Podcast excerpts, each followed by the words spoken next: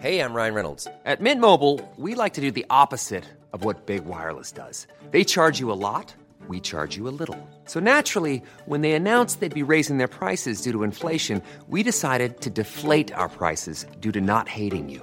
That's right. We're cutting the price of Mint Unlimited from $30 a month to just $15 a month. Give it a try at mintmobile.com slash switch. $45 upfront for three months plus taxes and fees. Promo rate for new customers for limited time. Unlimited more than 40 gigabytes per month. Slows. Full terms at mintmobile.com. Ich muss jetzt mal ganz kurz ehrlich mit euch sein und mir auch was eingestehen. Es gibt echt viele Dinge in meinem Leben, bei denen ich absolut unstrukturiert bin. Aber die Nummer eins sind meine Finanzen. Ohne Witz.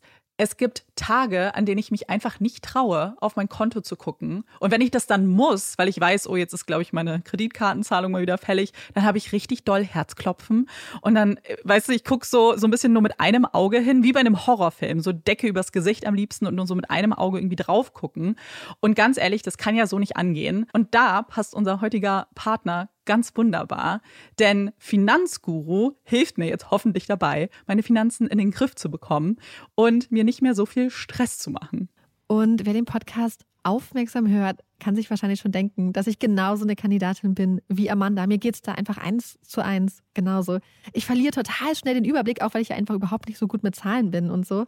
Und da ist Finanzguru die perfekte Anlaufstelle für Menschen wie mich und Amanda, aber wahrscheinlich auch für viele von euch. Bei Finanzguru bekommt ihr nämlich den perfekten Überblick über eure Finanzen. Ihr könnt dort, wenn ihr möchtet, all eure Konten miteinander verbinden, also Girokonto, Kreditkarte, Depot oder auch zum Beispiel eure Kryptobörse. Und dann werden alle Einnahmen und Ausgaben automatisch kategorisiert und für euch übersichtlich in der App aufbereitet. Und nicht nur das, Finanzguru zeigt euch auch alle eure Verträge ganz übersichtlich an. Das heißt, wenn ihr erkennt, dass da ein überflüssiger Vertrag dabei ist, dann könnt ihr den ganz einfach mit einem Fingertipp rechtssicher über die App kündigen. Das sind aber nicht die einzigen richtig coolen Features von Finanzguru. Finanzguru kann nämlich auch noch mehr machen und zwar für euch ganz persönlich. Genau, mit Finanzguru Plus bekommt ihr nämlich detaillierte Budgetanalysen und auch personalisierte Finanztipps, also alles irgendwie perfekt auf euch zugeschnitten. Ihr habt auch Analysen eures Kaufverhaltens, die euch zur Verfügung stehen. Dann könnt ihr nämlich auch Veränderungen planen. Und was ich auch super cool finde, ist die klare Übersicht eurer Ausgaben nach Kategorie, also zum Beispiel Lebensmittel, Shopping, Tanken. Das könnt ihr alles unterteilen. Und das äh, finde ich einfach so viel übersichtlicher und auch viel einfacher dann eben für zukünftige Veränderungen. Veränderungen. Wenn ihr Finanzguru auch ausprobieren wollt, dann haben wir jetzt ein richtig, richtig cooles Angebot für euch. Und zwar könnt ihr mit unserem Code Puppies Finanzguru Plus drei Monate lang kostenlos testen. Und das ist super einfach. Ihr müsst einfach nur die App downloaden, euer Konto verknüpfen und dann in eurem Profil den Code Puppies eingeben. Ganz wichtig, der Code ist nur für NeukundInnen gültig. Und dann geht's auch schon los. Dann könnt ihr Finanzguru drei Monate lang kostenlos kostenlos testen, durchstöbern und rausfinden, welche Funktion für euch am meisten Sinn ergibt. Den Link, den Code und alle weiteren Informationen findet ihr wie immer in unseren Shownotes und auch in unserem Linktree.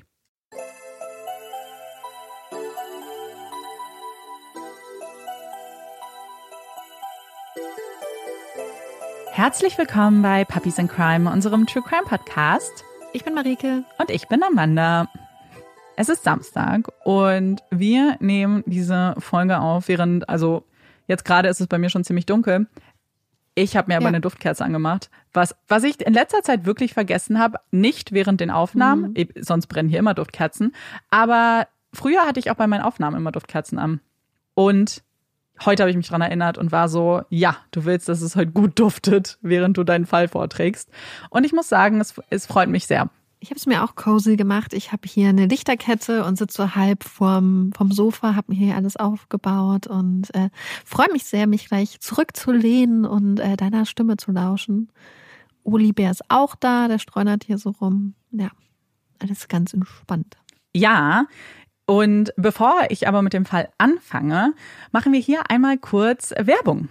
Wenn ihr vielleicht einen Hund oder eine Hündin an eurer Seite habt, dann kennt ihr bestimmt auch die möglichen Probleme und Fragen, die sich bei der Hundefutterwahl stellen, beziehungsweise mit denen man vielleicht auch im Laufe der Jahre so konfrontiert wird. Bei mir sind das vor allem zwei Fragen bzw. Problemstellungen. Das erste ist der Umwelteinfluss von Hundefutter, also sowohl auf die Tier- als auch auf die Umwelt, sprich die Nachhaltigkeit von Hundefutter. Und das andere ist ein Problem, was wir leider auch bei Olaf haben, und zwar das Problem der Verträglichkeit. Olaf zum Beispiel, das mussten wir in den letzten Jahren feststellen, verträgt sehr, sehr viel Futter nicht. Und wie ich mittlerweile herausgefunden habe, geht das ganz schön vielen Hunden so. Und falls ihr also auch einen Hund oder eine Hündin an eurer Seite habt oder vielleicht im Bekanntenkreis und ihr wisst, dass es da Leute gibt, die sich über diese Fragen ab und an auch mal Gedanken machen, dann können wir euch empfehlen, jetzt mal kurz dran zu bleiben. Denn Tessa Zaune-Fiegler stand genau vor dieser Frage. Denn ihr Hund Nelson litt unter einer schweren Futtermittelunverträglichkeit. Und sie hatte sehr, sehr viel versucht, um herauszufinden, was Nelson essen könnte, was ihm gut tun würde. Hat auch von den Tierärzten den Rat bekommen, es vielleicht mit einer pflanzlichen zu versuchen und auch Rezepte mitbekommen und ganz viel für Nelson gekocht, was ihm dann tatsächlich auch geholfen hat.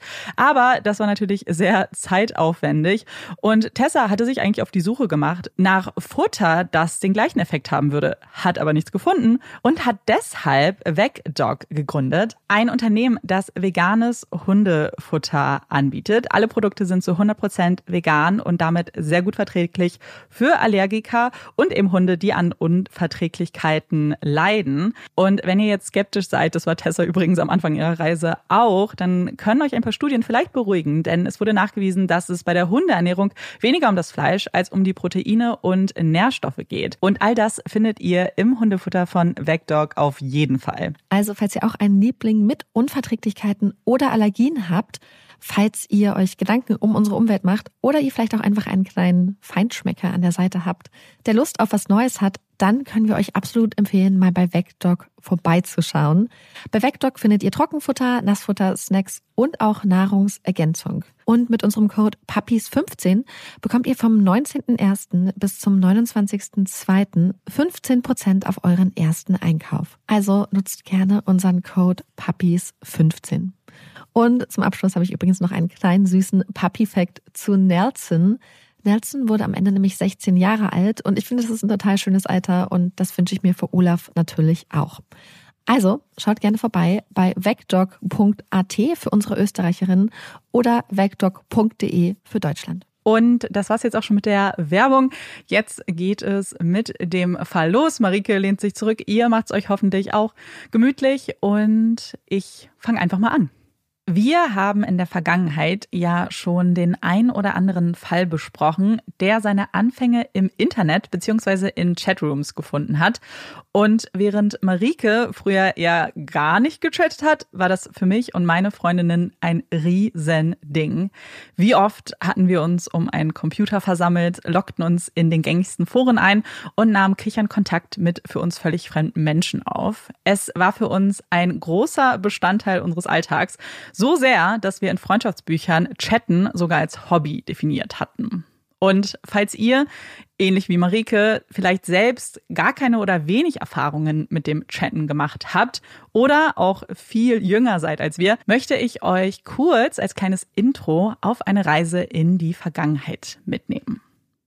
Als Kind der 90er Jahre waren meine ersten vorsichtigen Berührungspunkte mit einem ziemlich klobigen Computer, der bei uns in der Wohnung stand, vor allem Computerspiele. Stellt euch eine kleine Amanda vor, die nach der Schule total aufgeregt mit einer CD-ROM in der Hand darum bettelt, noch etwas König der Löwen spielen zu dürfen die ihre Mutter in der Bücherei angefleht hat, ihr 2 D-Mark oder später 1 Euro zu leihen und sich ein Computerspiel ausleihen zu dürfen die dann nach gewonnener Schlacht die Verpackung fest an sich klammerte und voller Stolz nach Hause stolzierte. Absolute Favoriten für mich damals waren übrigens die Fünf Freunde oder Kommissar Kugelblitz Spiele.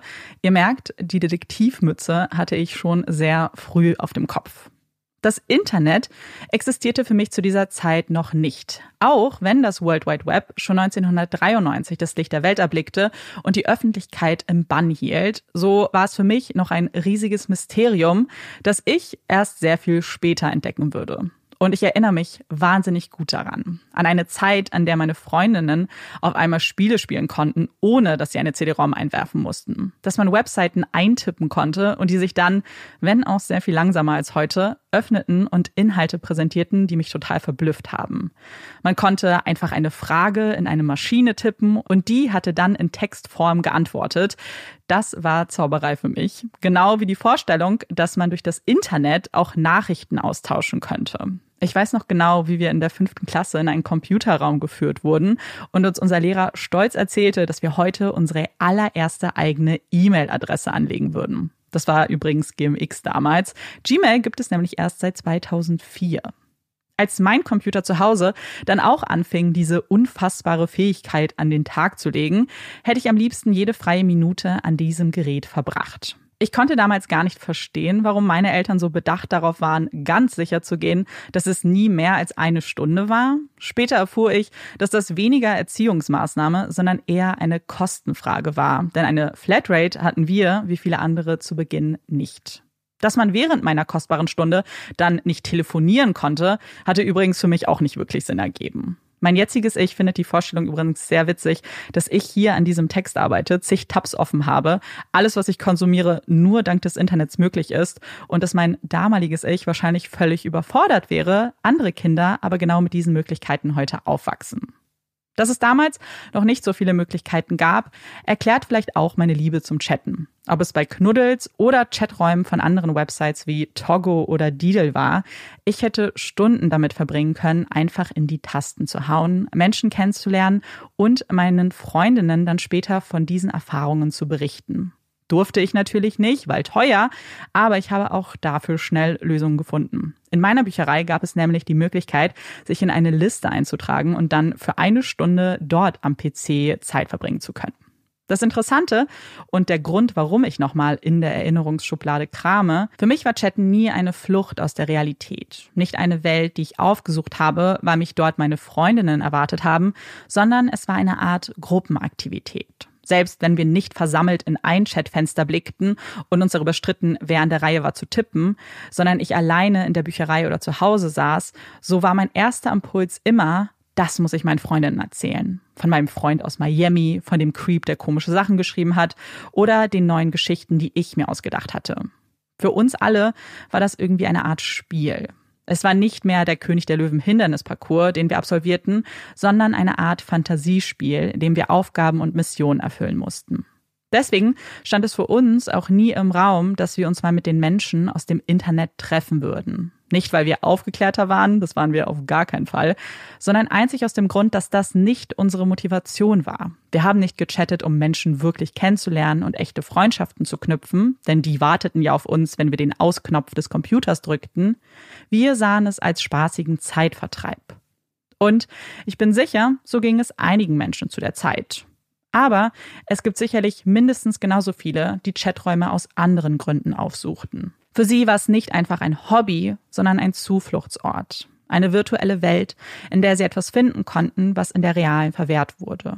Die vielleicht Schwierigkeiten hatten, Freundschaften zu knüpfen, die schüchtern und zurückgezogen waren und denen es einfach leichter fiel, über getippte Worte zu kommunizieren. Vielleicht waren es Menschen, die ausgegrenzt wurden, die vielleicht ausgefallene Hobbys und Interessen hatten und im Internet dann ihre Community fanden, die sie nicht auslachte, sondern mit offenen Armen empfing. Für viele waren die Usernamen mehr als nur das. Sie waren echte Freunde und Freundinnen, Vertraute, die einem vielleicht das allererste Mal im Leben Zuspruch gaben.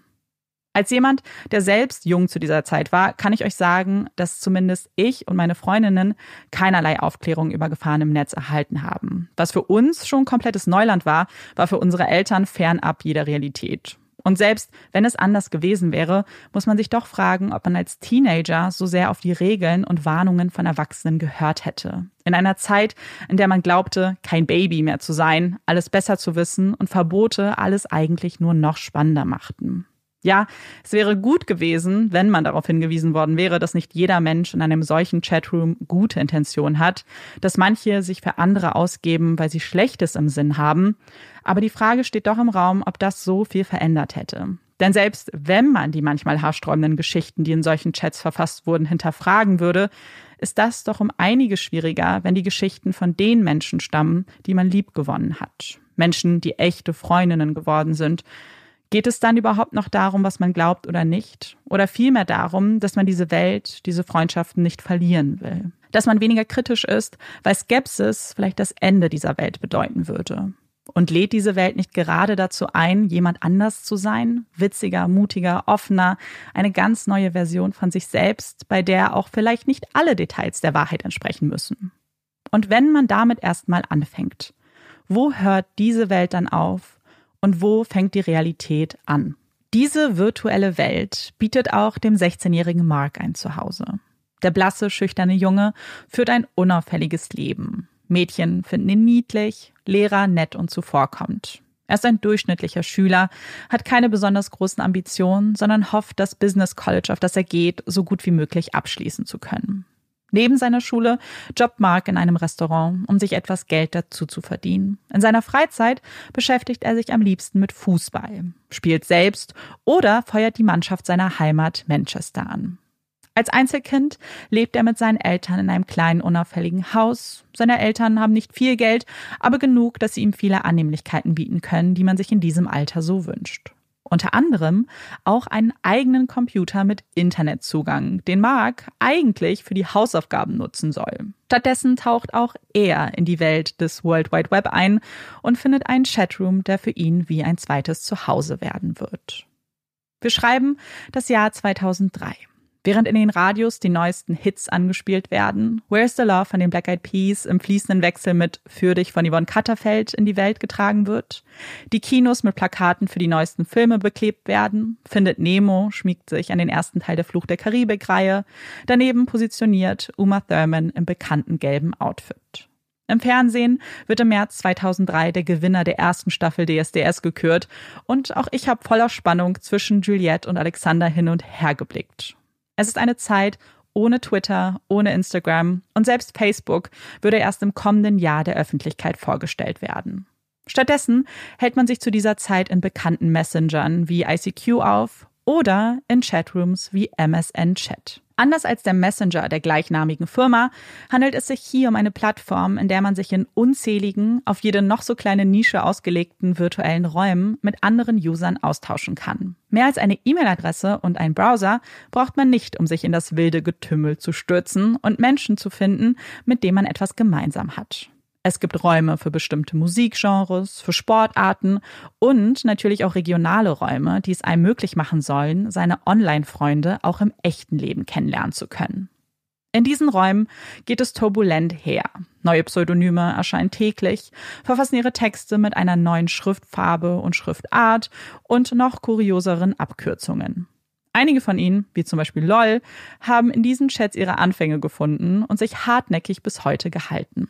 Emojis, die eine absolute Neuheit sind, werden ausgetauscht und viele Diskussionen zu den Themen des Chatrooms geführt. Neben den öffentlichen Räumen gibt es auch die Möglichkeit, Mitglieder anzuflüstern. Dann öffnet sich ein separates Chatfenster, in dem man nur mit der oder dem Auserwählten chatten kann. Das sind die Orte, an denen Freundschaften geboren werden oder Creeps nach Intimdetails oder Nacktbildern fragen. Denn moderiert werden der öffentliche oder der private Raum nicht. Bevor man aber eine enge Verbindung eingehen kann, stellen viele Nutzer, darunter auch Mark, eine für die Plattform sehr wichtige Frage. Alter, Ort, Geschlecht. Vor allem letzteres ist für Mark besonders interessant. Denn er ist nur aus einem Grund hier. Er möchte das perfekte Mädchen kennenlernen. Oder einfacher, irgendein Mädchen. Denn Mark flüstert jede Person mit einem weiblich klingenden Usernamen an, die Einladung aus dem Chat in ein privates Gesprächsfenster zu huschen und sich dann so richtig kennenzulernen. Hier fühlt er sich dann so richtig wohl, fühlt sich angekommen in seiner sicheren Welt, in der alles so viel einfacher ist als in der Realität. Es gibt viele Mädchen in seiner Klasse. Einige von ihnen haben auch schon versucht, seine Aufmerksamkeit zu erregen. Aber das ist alles irgendwie zu viel für ihn zu viel Gedankenkarussell über was man sagen soll, was witzig oder cool ist. Man muss schnell reagieren, man muss immer die richtige Antwort parat haben und dabei am besten auch noch lässig wirken. Dabei lässt ihm der Gedanke an ein Gespräch mit einem Mädchen schon die Schweißperlen auf die Stirn treiben. Hier im Internet ist alles einfacher. Hier kann er genau überlegen, wen er verkörpern möchte kann sich Gedanken über die perfekte Antwort machen, auch wenn die oftmals nur aus einzelnen Buchstaben oder Emojis besteht. Hier kann er sein, wer er will. Hier stehen ihm alle Möglichkeiten offen. Im Februar 2003 ist Mark wieder mal online und hält Ausschau nach neuen Bekanntschaften und erblickt eine neue Person im Chat. Ein unbekannter Name, der sich mit den vielen anderen Usern vermischt und doch heraussticht. Rachel heißt die Unbekannte, die Mark unbedingt genauer kennenlernen will. Mit zielsicherer Maus klickt er auf ihren Namen und wählt die Option Anflüstern. Eine direkte Einladung, die Rachel auch annimmt. In typischer Online-Manier werden schnell die ersten Eckdaten ausgetauscht, um zu überprüfen, ob es ein gutes Match ist. Auf den ersten Blick scheint alles zwischen den beiden zu passen. Rachel ist auch 16 Jahre alt, kommt auch aus Manchester, sie ist offen, gesprächig und sieht dazu auch noch verdammt gut aus. Das Foto, das sie Mark präsentiert, zeigt ein hübsches blondes Mädchen in typischem 2000er Outfit mit Low-Rise Jeans und kurzem Top. Auch das Foto, das sie von Mark erhält, gefällt Rachel und sie starten in die zweite Etappe ihres Austausches. Sie sprechen über Hobbys, über ihren Alltag und irgendwann gehen sie in eindeutiges Flirten über. Was in Großbritannien gerne als Banter bezeichnet wird und sich vielleicht mit Necken übersetzen lässt, ist bei den beiden ein großes Thema. Man nimmt sich auf die Schippe, antwortet mit kurzen sarkastischen oder ironischen Wortfetzen und entwickelt kleine Inside-Jokes, die sonst niemand verstehen würde. In regelmäßigen Abständen schaltet Mark während dieser Gespräche auch seine Webcam ein. Eine Geste, die Rachel leider nicht erwidern kann, weil sie selbst keine besitzt. Umso mehr genießt sie die kleinen Showeinlagen, die Mark ihr bietet. Neben lustigen Grimassen strippt er auch manchmal für sie, als Begleitung ihrer manchmal doch auch sehr intimen Gespräche. Themen wie Sex und Masturbation sind ziemlich groß bei MSN und in Chaträumen generell. Wahrscheinlich, weil die Hemmschwelle so viel niedriger ist, wenn man diese Einblicke mit einem Computer teilt und man damit eine Art Mauer zwischen sich und Gesprächspartner bringt. Für Mark ist jedenfalls der Umstand, dass die beiden so offen über Sex und ihre Präferenzen sprechen können, nur ein Beweis dafür, wie erwachsen ihre Beziehung ist. Und dass sie eine Beziehung führen, dass er echte Gefühle für Rachel entwickelt hat und das nach nur wenigen Tagen, davon ist Mark überzeugt. Rachel ist in seinen Augen seine feste Freundin, eine, mit der er am liebsten seine ganze Freizeit verbringen würde und alles über sie erfahren möchte. Als Rachel ihm wenig später ihren Stiefbruder John über den Chat vorstellt, beginnt Mark auch mit ihm Kontakt zu halten. Die beiden verstehen sich gut, teilen eine Leidenschaft für Filme und sprechen begeistert über diesen neuen Film mit Leonardo DiCaprio, Catch Me If You Can, der im vorangegangenen Jahr erschienen ist. Aus den beiden werden richtig gute Freunde, die gemeinsam Videospiele spielen und stundenlang mit eingeschalteten Webcams im Internet surfen und sich kuriose Fakten vorstellen. Mark hat jetzt einen besten Freund gefunden und ist dazu auch noch total verknallt. In ein Mädchen, das die Gefühle erwidert und sich auch mit Herzen und Ich liebe dichs verabschiedet. Er hat alles, was er sich im Leben wünscht, zumindest im virtuellen Raum. Natürlich würde er dieses Leben gerne auch in die Realität übertragen. Das gestaltet sich aber schwieriger als angenommen. Mehrere Treffen macht er mit Rachel aus, aber immer wieder kommt einem der beiden was dazwischen. Also bleiben sie dann letztlich doch in ihrer gewohnten Umgebung, getrennt durch einen Bildschirm, verbunden durch Worte, die sie in ein kleines Fenster tippen. Aus Rachel, John und Mark wird in kürzester Zeit ein richtiges Trio, das jeden Tag viele Stunden im Internet verbringt. Sie werden Freunde, die das Gefühl haben, sich in und auswendig zu kennen und eine kleine eigene Welt für sich erschaffen haben. Und während sie zwei Monate lang in ihrer kleinen Bubble leben und kommunizieren, steht die große, chaotische Welt des offenen Chats natürlich nicht still. Ständig loggen sich neue User ein, stellen sich vor, suchen nach Bekanntschaften, fragen nach Nacktbildern oder anderen kuriosen Gefallen. Und einer von ihnen fällt besonders negativ auf. Kevin, der immerzu nur in pinker Schrift schreibt, weil, so erklärt er, er so unglaublich schwul sei. Er fragt immerzu nach Fußbildern, sagt, er habe ein Fetisch und sei dazu auch ein unglaublicher Stalker. So ein richtig gefährlicher, erklärt er. Er könnte alles über jeden herausfinden. Mehr Prahlerei als Drohung, denkt sich Mark, der diesem Kevin nur wenig Beachtung schenkt. Bei Rachel und John sieht das hingegen anders aus. Sie offenbaren Mark, dass sie von Kevin angeschrieben und auch bedroht wurden. Er wüsste ziemlich private Dinge über die beiden. Er wüsste sogar, wer sie sind. Das vertrauen sie Mark an und dieser versucht alles, um die beiden zu beruhigen. Der blöfft doch nur. Das hat Mark wirklich geglaubt. Bis auch er auf einmal eine private Nachricht von Kevin erhält. Aggressive Worte füllen den Bildschirm, Angaben über Mark, die eigentlich kein Fremder aus dem Internet wissen dürfte. Ist dieser Kevin also doch ein Stalker? Woher sonst sollte er all diese Informationen haben? Mit genau dieser Frage konfrontiert er ihn dann auch und erhält als Antwort nur abfällige Bemerkungen. Na, ich hab doch gesagt, ich bin echt gefährlich. Jetzt glaubst du mir das hoffentlich. Und damit deiner kleinen Freundin nichts zustößt, tust du jetzt, was ich sage. Kevins Forderung? Mark solle ihm Fußbilder zukommen lassen und er will, dass er für ihn vor laufender Webcam masturbiert. Ansonsten würde Kevin Rachel entführen, so droht er. Als Mark Rachel mit den Nachrichten von Kevin konfrontiert, ist die schockiert. Mark müsse das nicht tun, nicht für sie. Sie würden schon eine andere Lösung finden, mit diesem Typen umzugehen. Auch wenn ihr keine einfallen würde. Er muss es tun, schreibt er Rachel daraufhin. Musst du nicht, antwortet sie. Doch, weil ich dich liebe. I love you too, erscheint auf Marks Bildschirm. Also tut Mark, was Kevin von ihm verlangt, schickt ihm die Bilder, schaltet seine Webcam ein, er masturbiert, um Rachel beschützen zu können. Ein Akt, der ihre Beziehung nur noch weiter stärken würde. Davon ist Mark überzeugt und will jetzt nochmal Anlauf nehmen, um seine Freundin auch in echt beschützen zu können. Die beiden verabreden sich im April 2003, zwei Monate nachdem sie sich kennengelernt haben, und Mark ist unglaublich nervös, als er in den Bus steigt, um die 40-minütige Fahrt zu ihrem Treffpunkt, einem Shoppingbezirk in einem Vorort von Manchester, anzutreten. Dort angekommen, wartet er auf Rachel und wartet, hält Ausschau nach dem Mädchen vom Foto und sieht niemanden. Nach einer Stunde macht sich Mark niedergeschlagen auf den Heimweg und fragt sich, warum Rachel nicht erschienen ist. Sicher wartet die Antwort auf diese Frage bereits in seinem Postfach. Bestimmt hatte Rachel ihm eine Nachricht geschickt mit einer völlig verständlichen Erklärung für ihr Fernbleiben. Als Mark jedoch seinen Computer einschaltet, ploppt da keine Nachricht von Rachel auf, sondern von Kevin. Es sind erschreckende Worte, die da über den Bildschirm huschen. Kevin habe Rachel nun doch entführt und nicht nur das, er habe sie vergewaltigt und getötet. Er hat ihr in den Bauch getreten, ihren Kopf unter eiskaltes Wasser gedrückt. Sie hat sein Bettlaken blutrot eingefärbt und sie hat geschrien, hat immer wieder nach Mark geschrien. Aber er war nicht da, er hat ihr nicht geholfen. Wie hätte ich ihr helfen können? Ich wusste doch gar nicht, wo sie ist, antwortet Mark verzweifelt. Er ist traurig, er ist wütend. Er kann nicht glauben, dass seine Freundin tot ist. Er wartet darauf, dass Rachel online geht, alles aufklärt. Aber ab diesem Moment fehlt von ihr jede Spur. Kevin hat es wirklich getan. Er hat ihm seine erste Liebe genommen.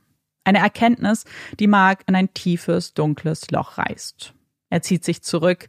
Während er vorher jeden Tag mehrere Stunden im Chat verbracht hat, sind es nur noch wenige Tage, an denen man seinen Usernamen aufblitzen sieht. Er ist niedergeschlagen, kann sich in der Schule nicht mehr konzentrieren. Seine Noten verschlechtern sich gravierend. Er kann mit niemandem darüber sprechen, nicht mit seinen Eltern, nicht mit der Polizei. Und so lastet diese Erfahrung unglaublich schwer auf den schmalen Schultern des 16-Jährigen. Das Leben ist einfach zu hart, stellt Mark fest. John sieht die Veränderung in seinem Freund und versucht ihm eine Schulter zum Anlehnen zu bieten. Wann immer Mark online ist, wird er von einer freundlichen, ermutigenden Nachricht von John begrüßt. Er versucht ihn abzulenken, macht Scherze und schafft es irgendwann sogar ein Lächeln aus ihm kitzeln zu können. Warum lachst du? fragt er Mark, und dieser antwortet, weil ich einfach froh bin, einen so guten Freund wie dich zu haben. Es ist ein Gefühl, das John nur erwidern kann. Der 14-Jährige ist froh, einen Freund wie Mark gefunden zu haben. Denn auch für ihn ist der MSN-Chat mehr als nur eine spaßige Beschäftigung für ihn ist es ein sicherer Ort, sein Safe Space, der ihn vor den Grausamkeiten der Welt da draußen beschützt. Denn in der Schule wird John gemobbt. Kinder finden alle möglichen Gründe, um ihn auszuschließen. Er wird wegen seines Aussehens belächelt. Der Umstand, dass er nur Freundinnen hat, lässt die Vermutung aufkommen, dass das ja bedeuten müsse, dass er schwul ist. Ein Wort, das wie eine Beleidigung an seinen Kopf geworfen wird. Zu Hause ist es nicht viel einfacher für John. Obwohl er aus gut behütetem Heim kommt, seine Eltern genug Geld haben, um ihn auf eine Privatschule schicken zu können, ist das keine Happy Family für ihn. Erst vor kurzem hatte John erfahren, dass sein Vater gar nicht sein leiblicher Vater ist, dass dieser gewalttätig war und ihn als Baby sogar entführt hatte. Eine ganz schöne Identitätskrise, die sich da für den so jungen Teenager eröffnet. Nachdem dann auch sein Stiefvater ausgezogen ist und seine Mutter einen neuen Partner an ihrer Seite hatte, dem sie alle Aufmerksamkeit schenkte und für ihn nichts mehr übrig war, begann er immer mehr in eine andere Welt flüchten zu wollen. Auch er verbringt viele Stunden an seinem Laptop, den er von seiner Mutter geschenkt bekommen hat. Manchmal bleibt er sogar die ganze Nacht über in dieser für ihn so viel besseren Welt. Es ist eine Welt, in der er Mark hat, einen echten Freund, jemand, der ihn versteht, der ihn nicht auslacht, mit dem er stattdessen gemeinsam lachen kann. Und das tut Mark Gott sei Dank wieder häufiger. Sein Name erscheint wieder regelmäßiger im Chat. Und auch wenn die traumatische Erfahrung doch tief sitzen muss, scheint Mark entschieden zu haben, dass es weitergehen muss, dass er sich nicht verschließen will und begibt sich wieder auf die Suche nach neuen Freundinnen. Jeder neue Name wird angeflüstert in der Hoffnung, etwas Ablenkung zu erfahren. In diesem Moment lernt Mark dann Lindsay kennen. Sie hat den Manchester Chatroom erst neu betreten und freut sich auf neue Kontakte. Das Gespräch zwischen den beiden verläuft routiniert. Es sind erst oberflächliche Themen, die dann schnell an Fahrt aufnehmen und ein Chatfenster voller intimer Geständnisse hinterlassen. So läuft es häufig. In rasend schneller Geschwindigkeit wird aus Smalltalk ein tiefgründiges Gespräch. Zumindest fühlt es sich für die jungen Menschen oftmals so an. Aus Fragen nach dem Alltag werden emotionale Ausbrüche, die zu Zuneigung für den anderen und später auch zu Liebe werden. Und das binnen weniger Tage. Ein Muster, das Mark gut kennt. Denn weder Rachel noch Lindsay würden die ersten Mädchen sein, bei denen er binnen kürzester Zeit von Liebe spricht, sie als Freundinnen bezeichnet ohne sie jemals getroffen zu haben. Vielleicht ist es das Alter, vielleicht aber auch der tiefe Wunsch nach einer Beziehung, der Mark dazu anleitet, sich voll und ganz auf diese Internetbeziehungen einzulassen und Emotionen vielleicht mächtiger erscheinen zu lassen, als sie wirklich sein sollten. Was auch immer es ist, Mark genießt es, Zeit mit Lindsay zu verbringen. Sie hört ihm zu, tröstet ihn, als er ihr offenbart, dass er vor ihr eine Freundin hatte, die getötet wurde Sie ermutigt ihn, sich emotional zu öffnen und ihr eine Chance zu geben. Denn, so erwidert sie, auch sie habe sich in Mark verliebt und möchte ihn an ihrer Seite wissen. Neben schriftlichen Liebesbekundungen tauschen die beiden auch intime Einblicke in ihre sexuellen Wünsche aus. Lindsay wünscht sich, dass Mark für sie vor der Webcam masturbieren soll. Das ist übrigens etwas, wofür der MSN-Chat oder Messenger später bekannt werden würde. Eine Erinnerung, die viele Nutzer und Nutzerinnen in Retrospektive verbindet dass man ständig nach Nacktbildern gefragt wurde oder sexuelle Handlungen vor einer Kamera ausüben sollte. Irgendwie gehörte das einfach dazu, dachte man sich damals und konnte nicht unbedingt erkennen, dass das natürlich sehr viel Raum für Missbrauch ließ. Auch Mark hat darin nichts Verwerfliches gesehen, sondern es als Möglichkeit wahrgenommen, seine Beziehung zu Lindsay noch intensiver zu gestalten. Etwas, das ihm gelungen zu sein scheint. Denn auch Lindsay öffnet sich immer mehr und vertraut Mark etwas an, das sie, so schreibt sie, noch nie jemandem erzählt hat.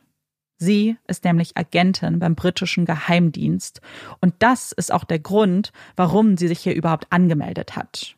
Sie wurde angestellt, um sich diesen Kevin mal genauer anzusehen. Denn der scheint ja ein richtig gefährlicher Kerl zu sein, der es immer noch auf andere Nutzer abgesehen hat.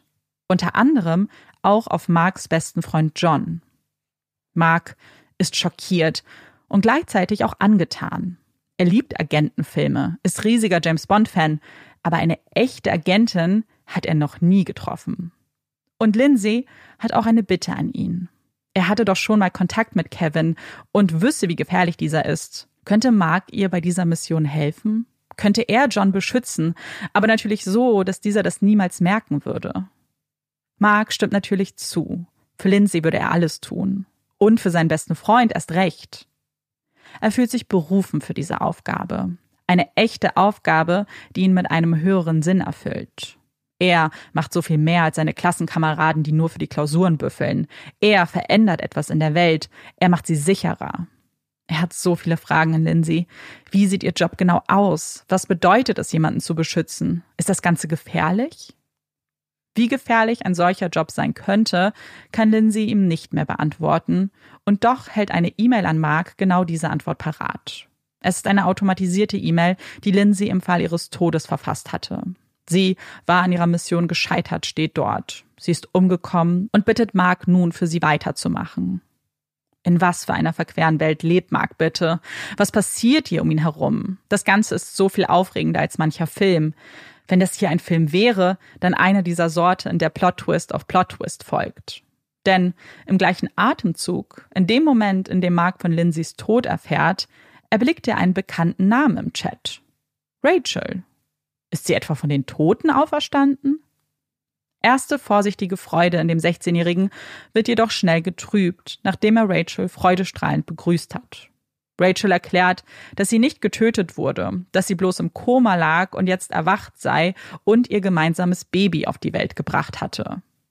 Mark ist skeptisch. Rachel war doch gerade mal ein paar Wochen weg. Dauert so eine Schwangerschaft nicht eigentlich neun Monate? Und die beiden hatten sich doch nie getroffen. Von einem Striptease verlaufender Webcam kann man eigentlich nicht schwanger werden. Noch bevor Mark sich die Frage stellen kann, wer diese Rachel ist und was es mit der ganzen Sache auf sich hat, verschwindet ihr Alias wieder im Nirvana und der chaotische Alltag im Internet nimmt wieder seinen Lauf. Mark beobachtet das stetige Fließen der Nachrichten über seinen Computer, hält mit einem Auge seine privaten Chats im Blick und mit dem anderen den öffentlichen Chat, in dem es immer wieder etwas zu entdecken gibt. Wie ein Pool von Möglichkeiten, neuen Kontakten, die sein Leben immer weiter erfüllen würden. Neue kreative Namen, bunte Schriften und auf sich zugestimmte Schriftarten lassen einen ersten Eindruck vermitteln, wer sich da im Austausch befindet. Und eine Person fällt Mark auf. Janet, die immer nur in Großbuchstaben tippt und angibt, eine ältere Frau zu sein, die eigentlich keine Zeit für so einen Quatsch wie diesen Chat hat, aber auf der Suche nach jemand Fähigem ist. Fähig wozu? Das deutet sie nicht an, aber Marks Interesse ist geweckt und ein weiterer privater Chat öffnet sich. Dort erklärt Janet ihm dann, dass sie, genau wie Lindsay, für den britischen Geheimdienst tätig ist, aber eine deutlich höhere Position innehat als ihre jüngere Kollegin. Sie ist 44 Jahre alt, ist verheiratet, wenn auch in einer ziemlich unglücklichen Ehe und immer noch verdammt sexy, schreibt sie Mark.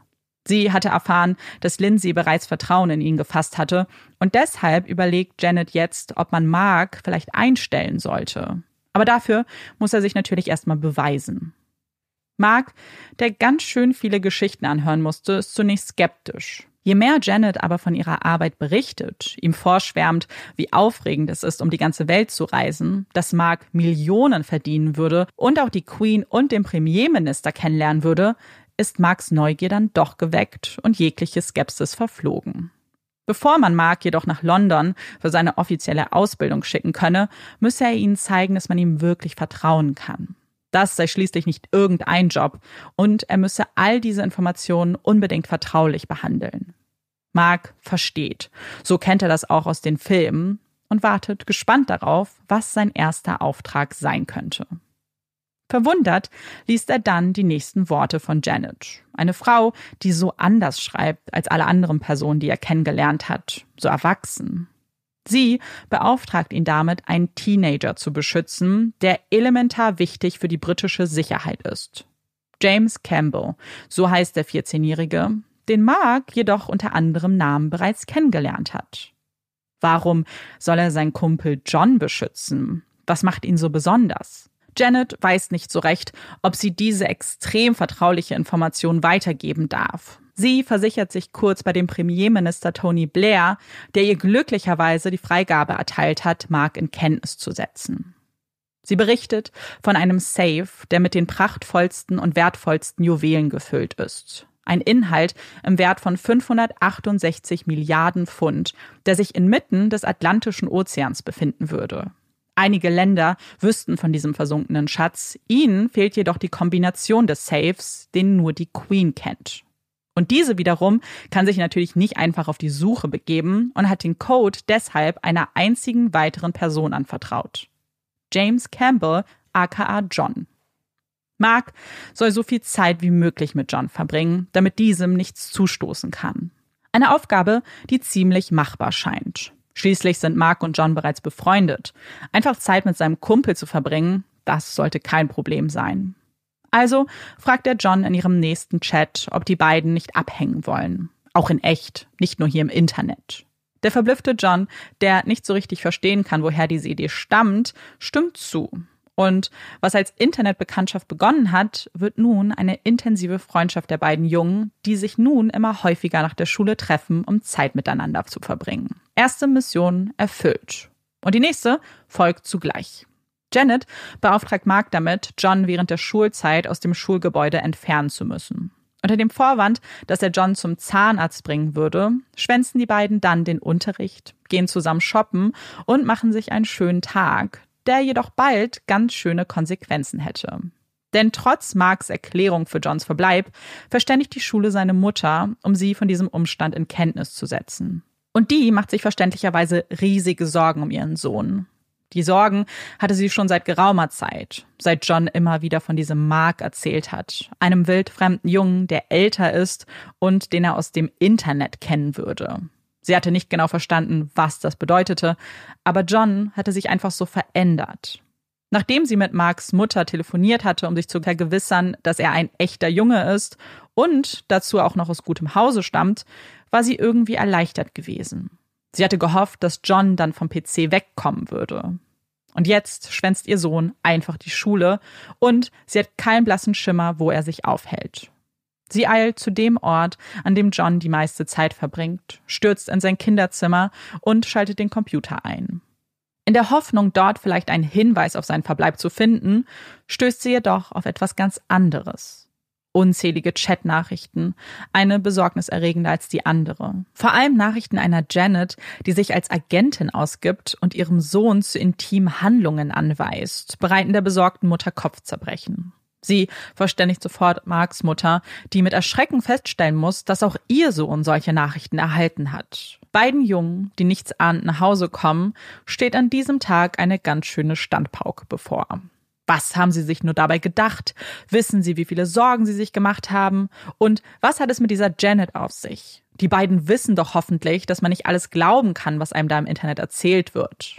Der Kontakt zu ihr und den anderen seltsamen Gestalten aus dem Internet ist ab sofort verboten. Nein, das reicht nicht. Beide sollen sich von diesen Chatrooms komplett fernhalten. Internetverbot. Das Urteil, das die beiden Eltern getrennt voneinander fällen. Ein Verbot, das, wie viele andere, die beiden Teenager nicht davon abhalten würde, ihrer Leidenschaft, dem Chatten, wieder nachgehen zu können. Sie müssen halt kreativ werden, dürfen sich nicht erwischen lassen und nur noch online gehen, wenn ihre Eltern aus dem Hause sind.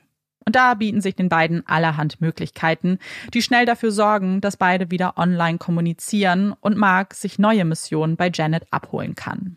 Denn ganz egal, was seine Mutter da sagt, er hatte sich das alles hart erarbeitet und er würde sich seine bevorstehende Karriere jetzt nicht kaputt machen lassen. Nach weiteren erfüllten Missionen bestätigt Janet dann endlich das, was Mark sich so erhofft hatte. Er ist bereit, als Agent für den britischen Geheimdienst ausgebildet zu werden.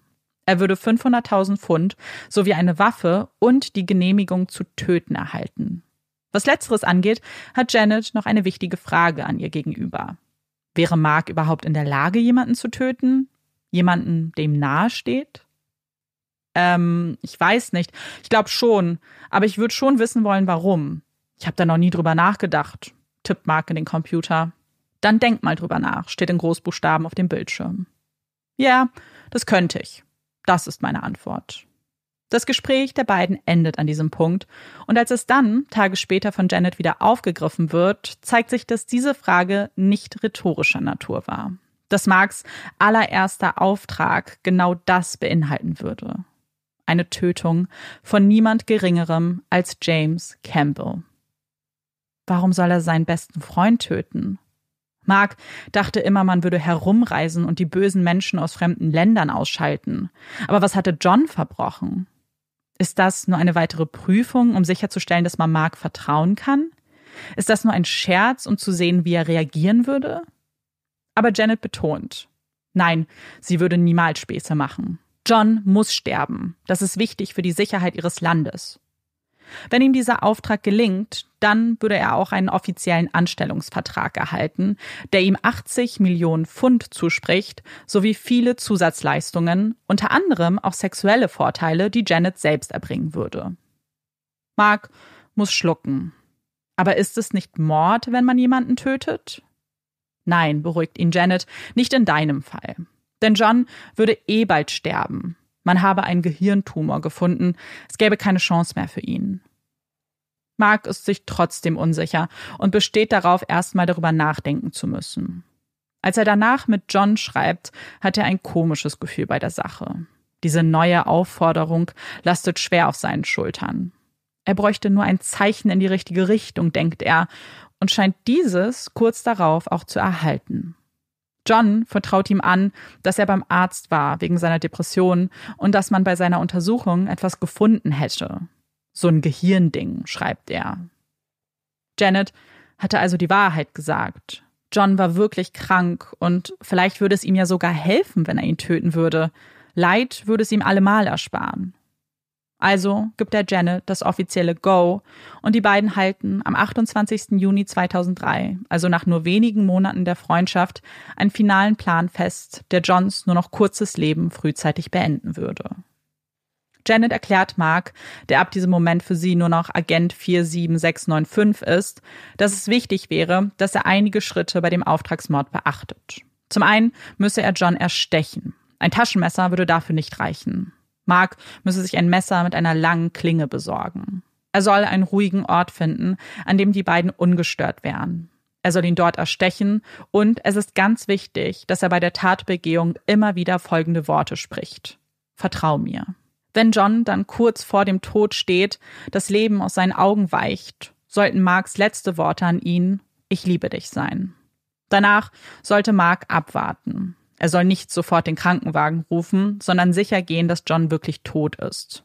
Erst dann soll er den Notruf absetzen und warten. Er brauche sich keine Sorgen zu machen. Janet würde als Polizistin verkleidet auftauchen und sicherstellen, dass man glauben würde, dass es eine fremde Person war, die John getötet hat und dass man Mark niemals verdächtigen würde. Wenn er an diesem Tag aber irgendwo den geheimen Code hört, wahrscheinlich aus Sprechanlagen, dann müsse er diesen Auftrag unbedingt abbrechen. Es ist ganz wichtig, dass er sich den Code merkt. Dieser lautet 6969. Und damit ist Mark nun bestens darauf vorbereitet, dem Leben seines besten Freundes John ein Ende zu setzen. Der 29. Juni 2003 ist ein Sonntag, der seinem Namen alle Ehre macht. Die Sonne steht hoch am Himmel und der Asphalt, der Manchester und seine Vororte bedeckt, brutzelt vor sich hin. Menschen stolzieren auf den Gehwegen, lassen sich ein Eis schmecken oder trinken einen Kaffee in der Sonne. John wartet bereits auf seinen Kumpel Mark und begrüßt diesen freudestrahlend, als er am Trafford Shopping Center auf ihn zuläuft. Ihre erste Anlaufstelle an diesem Tag ist ein Geschäft, in dem Mark seinen Freund darum bittet, ein Messer auszusuchen. Es soll eine lange Klinge haben und stabil sein. Mark war es gnädiger vorgekommen, wenn John selbst die Tatwaffe auswählen würde. Eine Idee, die prompt in die Tat umgesetzt wird und aus seinem Gegenüber keinerlei Fragen hervorbringt. Nach dem Verlassen des Ladens zeigt sich Mark sichtlich nervös. Er blickt sich um, schaut erwartungsvoll in die Gesichter fremder Menschen und wartet darauf, den erlösenden Code zu hören. 69, 69. Warum sagt niemand diese Zahlen? Irgendwie war er davon ausgegangen, dass sich bald herausstellen würde, dass Janet einen Fehler gemacht hatte, dass das hier gar nicht sein Auftrag war und dass man das natürlich bald an ihn kommunizieren würde. Aber die fremden Menschen formen ihre Lippen nur zu einem Lächeln. Sie nicken freundlich. Aber niemand spricht die magischen Worte aus.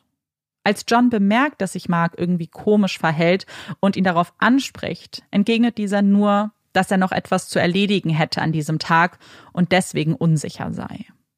John bohrt nicht weiter und spaziert daher gelassen neben seinem Freund durch die Innenstadt. Während Mark also mit einem Ohr darauf wartet, den Code vernehmen zu können, ist er mit den Augen beschäftigt, den richtigen Ort für die Erfüllung der Tat zu finden. Und dieser springt ihm dann förmlich entgegen. Eine abgelegene Gasse, keine Menschen weit und breit zu sehen und doch nah genug an der Stadt, dass er den Abbruchcode wahrnehmen würde. Es ist still, als sie die Gasse betreten und Mark dann das soeben erst gekaufte Messer zückt. Er blickt John tief in die Augen und erklärt ihm, was er nun tun müsse. Dieser blickt erst ihn, dann das Messer an und sagt nichts. Ein Ich liebe dich, Bro, füllt die Gasse und dann dringt die lange Klinge in Johns Brust ein. John bricht zusammen. Er wimmert. Er fleht Mark an, einen Krankenwagen zu rufen, aber Mark kann nicht. Er darf nicht. Es gibt Regeln, an die er sich zu halten hat. Sei still, sonst hört dich noch jemand. Aber John kann nicht still sein. Er weint. Du tötest mich, schreit er mit letzter Kraft. Mark geht einen Schritt auf ihn zu, beugt sich hinunter und umarmt ihn. Sag sowas nicht, lass das nicht deine letzten Worte sein. Er richtet John auf, lehnt ihn gegen eine Wand und sticht dann ein weiteres Mal zu. Ein direkter Stich in den Bauch lässt John dann final zusammensacken. Sein ganzer Körper ist von Blut umgeben, Blut, das immer weiter aus ihm herausströmt. Und Mark steht einfach nur da, zieht das Messer hinaus und wartet. Er wartet darauf, dass Janet erscheint, wartet auf ihr Zeichen, wartet vergeblich. Nach vielen Minuten der beängstigten Warterei setzt er einen Notruf ab und erklärt, dass sein Mate erstochen wurde. Jetzt würde Janet aber kommen. Ganz sicher, denkt Mark, nachdem er aufgelegt hat. Als Polizei und Ersthelfer eintreffen, fragt sich Mark, wer von ihnen Janet sein könnte.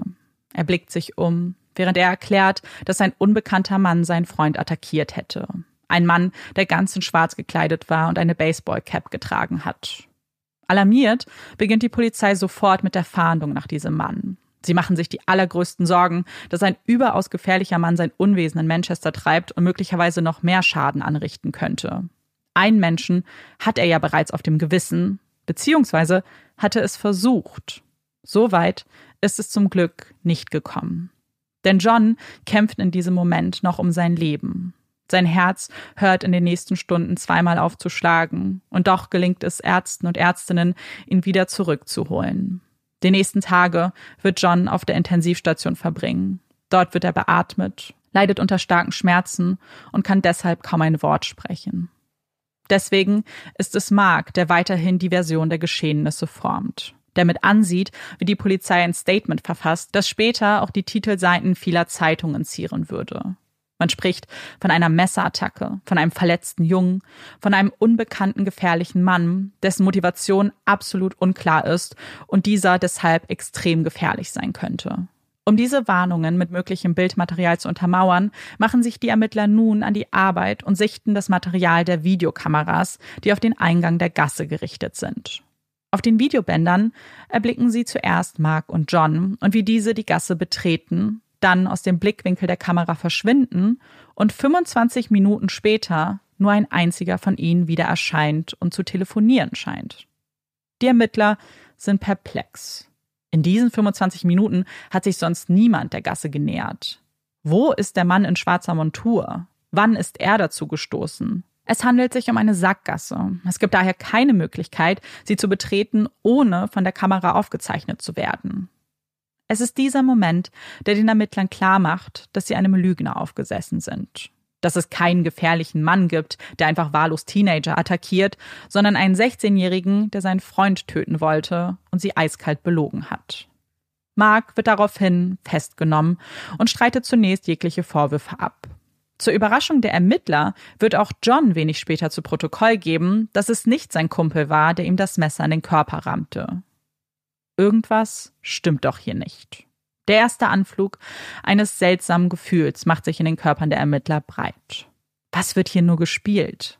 Selbst als Mark sich irgendwann dazu entscheidet zu gestehen und den Ermittlern erklärt, dass er es nur getan hat, weil er Stimmen gehört hat, haben die Ermittler das Gefühl, dass das hier nicht das Ende vom Lied ist.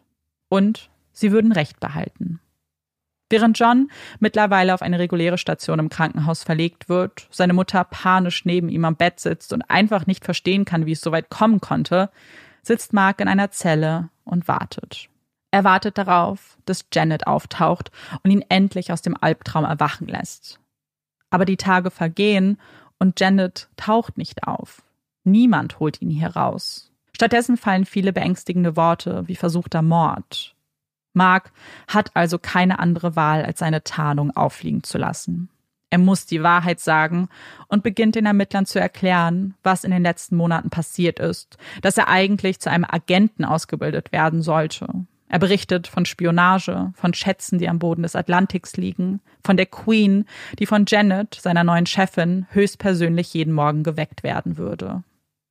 Die Ermittler würden lachen, würden sie nicht in das verängstigte Gesicht eines 16-Jährigen blicken, der jedes Element dieser Geschichte mit reinstem Gewissen wiedergibt, der überhaupt nicht zu Scherzen aufgelegt zu sein scheint, denn er scheint das alles wirklich zu glauben. Das ist keine erfundene Notlüge, sondern etwas, das so stattgefunden haben muss, zumindest in einem für Mark glaubhaften Kontext. Und wenn auch nur ein bisschen was dran sein sollte an seiner Geschichte, dann müssten sie diese Janet unbedingt ausfindig machen. Denn dann war sie es ja, die Mark zu dieser Tat angestiftet hat. Und deswegen wird die Quelle ihrer Kommunikation, Marks Computer, sichergestellt und analysiert.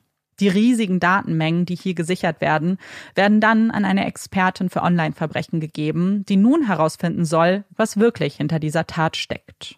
Eine Mammutaufgabe, wie sich herausstellen würde. Denn es sind 193 separate E-Mail-Adressen, mit denen Mark kommuniziert hat.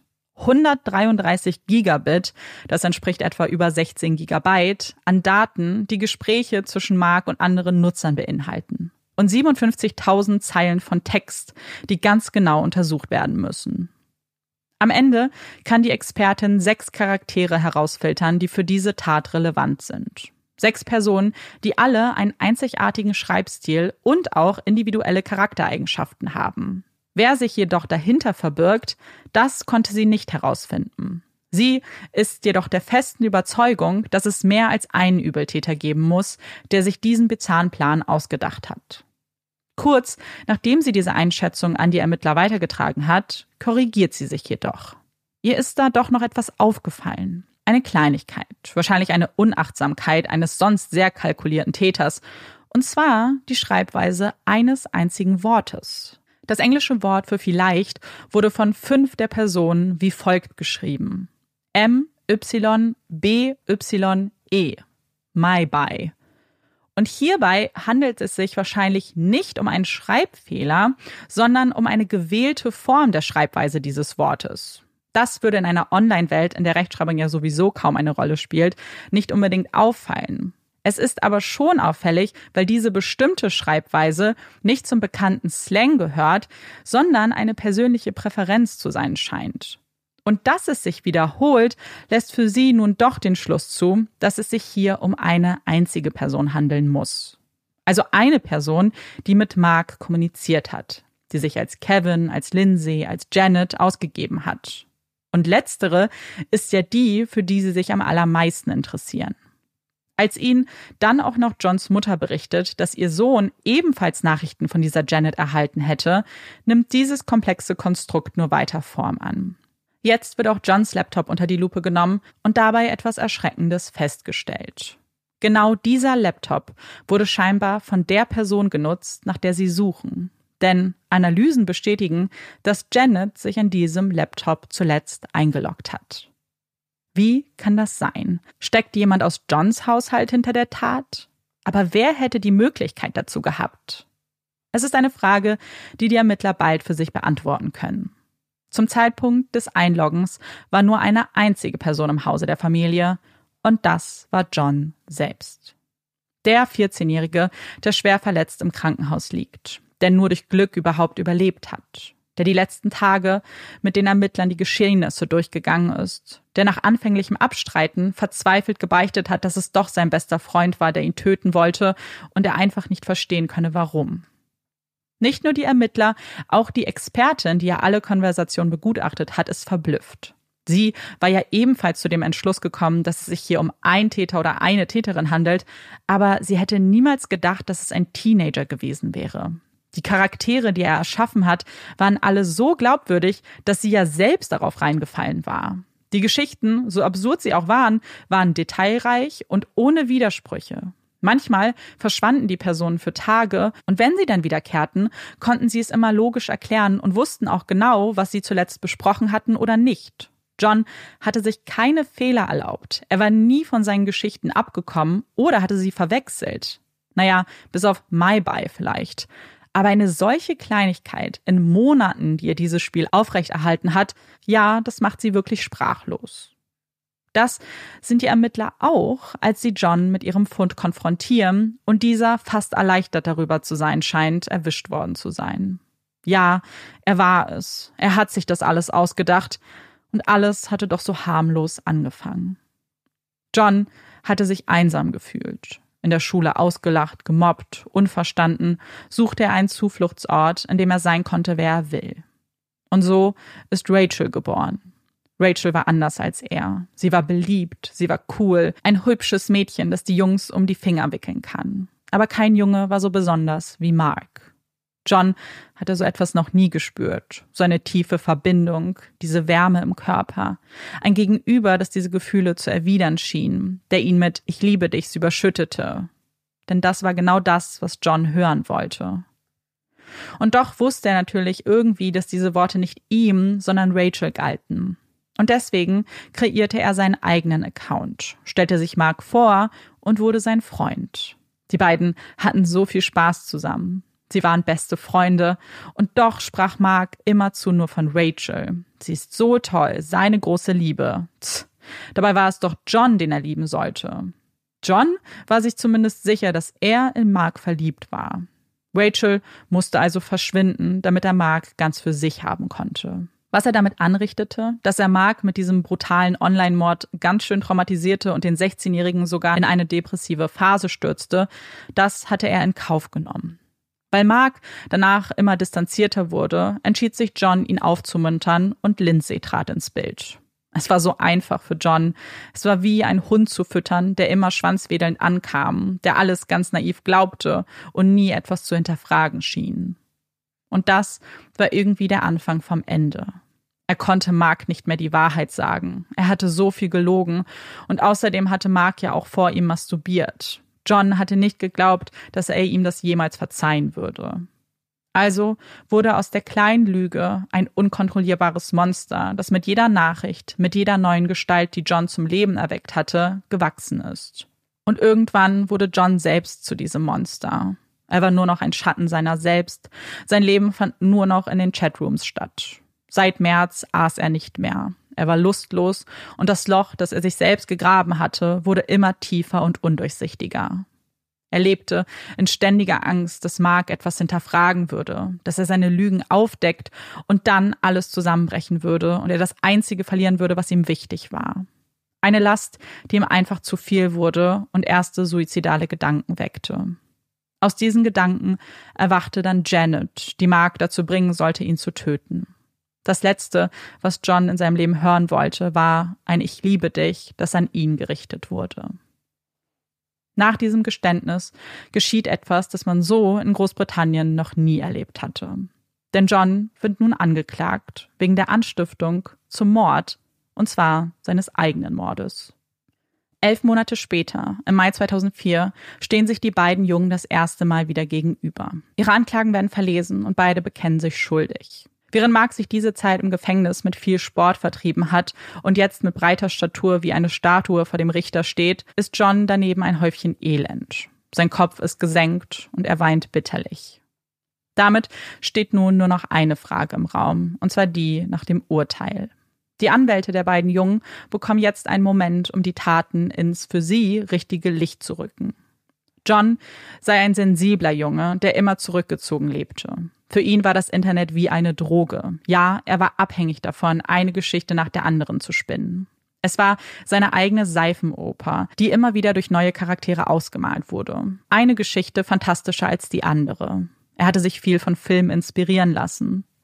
Und das Ganze hier ist irgendwie wie ein Film. Das hier ist eine Geschichte wie Romeo und Julia, erklärt Johns Verteidiger dem Richter.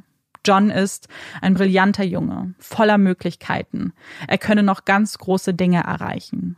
Für ihn war das Internet der einzig sichere Ort. Er wusste einfach nicht, wohin mit sich, also flüchtete er in sein Zimmer, hinter seinen Bildschirm, weil man ihn dort mochte. Er hatte das alles nur aus Liebe getan. Sowohl die Anklage als auch Marks Anwalt sehen das etwas anders. Für sie geht es in diesem Fall nicht um Liebe, nicht um eine Tragödie, sondern um Manipulation. Es war John gelungen, Mark einer Gehirnwäsche zu unterziehen. Er war ein Marionettenspieler und Mark bloß eine Puppe am seidenen Faden. Ich war ein Trottel. So hatte Mark alles selbst zusammengefasst. Mark war sichtlich schockiert, als man ihm mitteilte, dass John hinter jeder einzelnen Person gesteckt hatte, dass das alles nur Geschichten waren. Er konnte es einfach nicht glauben und musste nun akzeptieren, dass er benutzt wurde. Der Richter, der sich die Erläuterung aller Parteien angehört hat, richtet vor der Urteilsverkündung ein paar Worte an die Angeklagten. Er habe eine solche Geschichte noch nie gehört. Sie sei besser konstruiert als so mancher Roman. Er blickt Mark an. Ich glaube dir, dass du die Worte, die man dir entgegengebracht hat, geglaubt hast. Ich glaube dir, dass du wirklich dachtest, dass du vom Geheimdienst beobachtet werden würdest und deshalb die Tat begangen hast. Er fährt fort. Normalerweise würden solche Tatvorwürfe, eine Anstiftung zum Mord und ein versuchter Mord, lange Gefängnisstrafen bedeuten. Der Richter glaubt aber, dass das hier kein normaler Fall ist, dass er zwei junge Menschen vor sich hat, die zur Besserung fähig sind. Er glaubt, dass beide Opfer des jeweils anderen geworden sind. John wird daraufhin zu drei Jahren auf Bewährung unter stetiger Aufsicht verurteilt, Mark zu einer ganz ähnlichen Strafe, wenn auch nur für zwei Jahre. Es folgt ein Zusatz, der so auch noch nie von einem Richter in Großbritannien verhängt wurde. Und zwar dürfen beide das Internet nicht mehr unbeaufsichtigt benutzen und ihnen ist der Zugang zu Chatrooms strengstens untersagt. Genauso wie der gegenseitige Kontakt. Es wird außerdem eine lebenslange Anonymität über die beiden verhängt. Der Presse, die diesen Fall förmlich aufgesogen hat, ist es nicht gestattet, die Identitäten der beiden Beteiligten zu veröffentlichen. Und das ist jetzt wohl auch der richtige Zeitpunkt, um klarzustellen, dass Mark und John nicht ihre echten Namen sind. Dass dieser Fall deshalb wohl auch einer der wenigen sein wird, bei denen wir keine Fotos mit euch teilen werden und ihn auch nicht abschließen können mit einer Aussicht auf das weitere Leben der Jungen. Wie es den beiden geht und was sie heute machen, das wissen wir nicht. Man munkelt, dass John mit einem festen Partner und einem Mops zusammenlebt und dass es ihm gut geht. Und genau das hoffen wir natürlich für die beiden. Wir hoffen, dass sie einen Umgang mit den Taten gefunden haben, dass sie Hilfe bekommen haben, diese zu verarbeiten und sich ein Leben in der echten Welt aufbauen konnten. Ein Leben, das so viel schöner ist als das, was sie im virtuellen Raum erschafft haben. Ich muss kurz sagen, dass wir gerade kurz eine ganz kurze Pause gemacht haben, weil ich meine Gedanken erstmal sammeln musste. Ich kann gar nicht sagen, also Plot Twist das ist ja noch ein Understatement irgendwie. Ich weiß nicht, der ganze Fall hat sich irgendwie eine ganz andere Richtung entwickelt, als ich das erwartet habe. Mhm. Und gleichzeitig hat man schon so gedacht, na offensichtlich, da steckt ja irgendwer dahinter. Ja. Aber man hat, ich habe kurz mal über, also ich habe kurzzeitig immer mal überlegt, ob Mark sich vielleicht einige der, der Charaktere ausgedacht hat, um sich mhm. quasi so ein Alibi zu schaffen oder irgendwas. Oder ob da halt wer anders dahinter ist. Ja. Aber ich wäre nie auf die Idee gekommen, dass John da selber hintersteckt. Mhm. Und ich weiß auch so dieser Moment, wo ich so dachte, boah, krass, das ist ja ein richtig krasses Ausmaß irgendwie an, an Manipulationen, als du geschildert hast, dass ja Janet gesagt hat, dass er einen Gehirntumor hat. Ja. Und er dann ja auch geschrieben hat, ja, ich war beim, beim Arzt und so. Und dachte ich, oh krass, diese Janet-Person muss ja ihn auch ausgekundschaftet haben und so. Und ich wäre nie auf die Idee gekommen, dass John da überall ja. hintersteckt. Ich finde das super spannend, dass wir so ein bisschen deinen Blickwinkel haben, weil mich halt total interessieren würde, wie du den Fall wahrgenommen hast, hast du ja gerade ganz gut schon zusammengefasst, weil ich glaube, dass das auch komplett unterschiedlich aussehen kann bei ganz vielen Leuten. Mhm. Weil ich habe natürlich viel Diskussion zu dem Fall auch verfolgt. Und da gab es eine Fraktion, die sofort wusste, es ist John und hat das mhm. irgendwie gleich irgendwie durchschaut. Aber auch ganz viele, die gesagt haben, die haben das gar nicht irgendwie kommen sehen. Und ich glaube, dass mhm. ein großer Aspekt damit ja auch zusammenhängt, dass es diesen diese die Mordplanung, diesen ja. Auftragsmord gegen mhm. ihn gab und dass man mhm. also spätestens an dem Punkt hätte ich gesagt, ja, okay, vielleicht, vielleicht muss es doch wer anders sein, weil ich glaube, man nicht so weit mhm. eben denken würde, dass das jemand alles inszeniert und konstruiert, um sich selbst töten zu lassen. Nee, da wäre ich nie drauf gekommen. Also, dass jemand auch so weit geht und dass er dann nicht mal in dem Moment, mhm. Wo Mark auf ihn eingestochen hat, er hätte ja auch sagen können, 69, 69 oder ja. irgendwas. Er hätte das ja in dem Moment auflösen können. Ja, total. Und dass er das nicht, also, weißt du, woran es mich total erinnert hat, so diese Mark-Perspektive. Ich weiß nicht, wie das bei euch ist, aber ich habe so mit dem Alter so von 12, 13, also genau zu der Zeit, zwar nicht gechattet, aber ich habe total viele Agentenbücher gelesen. Mhm wo es immer um so, so Alex Ryder, aber es gab auch noch was anderes, ich weiß gerade nicht mehr, wie das heißt, wo es immer so Top Secret oder so hieß das, wo es immer mhm. um Jugendliche geht, die dann irgendwie vom MI6 oder MI5 oder von irgendwem quasi angeworben werden, um Agenten zu werden. Ja. Und deswegen war das auch so, oh krass, der muss sich ja geführt haben, wie ja diese Idee, die man als Kind hat, oh wie krass wäre es, wenn du Geheimagent bist. Ja. Und dann ist das ja auch so eine Zeit, wo ganz viele von diesen Büchern rauskam irgendwie und Mhm. ja, krass. Ich glaube, dass das ein ganz wichtiger Zusatz ist, weil ich glaube, dass man es sich sehr leicht machen kann, den aus heutiger Perspektive zu betrachten, den Fall und zu denken, ja, es muss doch alles klar sein, dass dich niemand anwirbt über einen MSN-Chat und dass das alles gelogen ist. Ich glaube, dass aber zwei Aspekte eine große Rolle spielen. A, die Zeit, in der wir sind. Und deswegen hatte ich dieses Intro so formuliert, weil ich wirklich mir die Zeit nehmen wollte, nochmal vielleicht auch ein bisschen daran zu erinnern, wie waren die Anfänge des Internets? Wie sah das aus? Wie war das Chatten damals? Aber auch generell jeglicher Umgang. Ähm, es ist eine ganz andere Zeit. Aber ich glaube, dass das Alter auch eine große Rolle spielt, weil man eben viel in diese Richtung konsumiert. Das hatte Marc ja von sich aus auch selbst gesagt. So, er fand Agentensachen total spannend, hatte aber keine Idee, wie das in echt auch aussehen würde. Woher auch? Und deswegen ergänzt du ja ein bisschen im Kopf wahrscheinlich, wie es sein kann. So, weil ich kann dir nicht sagen, wie Menschen irgendwie akquiriert werden. Und dann denkst du, ja gut, vielleicht ist es in einem Chat. Vielleicht ist es ja genau Mhm. das. Äh, sie brauchten jemand jung für einen Teenager, da ist es realistisch. Ich glaube schon, dass wenn man das zum Beispiel konsumiert und das auch cool findet, dass man sich da Mhm. einfach drauf einlässt. Und erstmal ist daran ja auch jetzt nichts irgendwie, passiert ja nichts damit. So, ja, Mhm. dann denkst du, okay, ich bin jetzt irgendwie Agent und meine Mission ist jetzt mit ihm Zeit zu verbringen. Aber man sieht halt ein bisschen, was halt passiert, wenn du, wenn sich das dann steigert und wenn das dann eskaliert. Mit jeder Mission, die du begehst, hackst du ja so ein bisschen was ab. Und ich glaube, dass dann dieses Gefühl so auch eine Rolle spielt, ah, jetzt mache ich das auch. Und ich glaube, was man halt auch nicht, und der dritte Punkt, den man, glaube ich, wirklich nicht vergessen darf, ist, wie smart John vorgegangen ist. Du hast ja selbst gesagt, dass selbst die Ermittlerin, die Ja. Expertin, die dafür zuständig war, das zuerst nicht durchschaut hat. Und dann ist es ja auch nicht nur so, dass hier eine Welt im Kopf aufgebaut wurde, sondern dass es durch John auch diesen Bezug zur Realität gab Ja. es gab ja dadurch, dass er, also er hat ja nicht nur jetzt im, im Internet eine Welt aufgebaut, sondern er hat ja gleichzeitig, dass sich die, also gleichzeitig haben sich die Sachen ja quasi immer wieder gegenseitig verstärkt. Mhm. Also dieses Netz, es war nicht nur eine Person, die dir was gesagt hat, sondern es wurde gleichzeitig quasi durch Dritte noch bestätigt Ja. und bestärkt und gleichzeitig auch auf die in der Realität wurde das ja auch von der Realität quasi auch nochmal bestärkt. Das heißt, es war nicht nur irgendwie eine Geschichte, die eine Person dir erzählt hat, sondern alles, was diese Person ihm erzählt hat, also Janet, scheint ja zumindest so weit, wie er das nachprüfen konnte, immer Hand und Fuß gehabt zu haben. Ja, total. Und genau das ist es. Und ich glaube, das ist ganz wichtig, weil es ist schwierig natürlich, das wiederzugeben in jeglicher Form, weil immer, wenn wir, wenn ich euch was erzähle in einem geskripteten Teil, so ja, natürlich kann man Dinge schon durchschauen, wie zum Beispiel, dass du ja auch gleich dachtest, okay, irgendwas stimmt hier nicht, Jen kann nicht echt sein.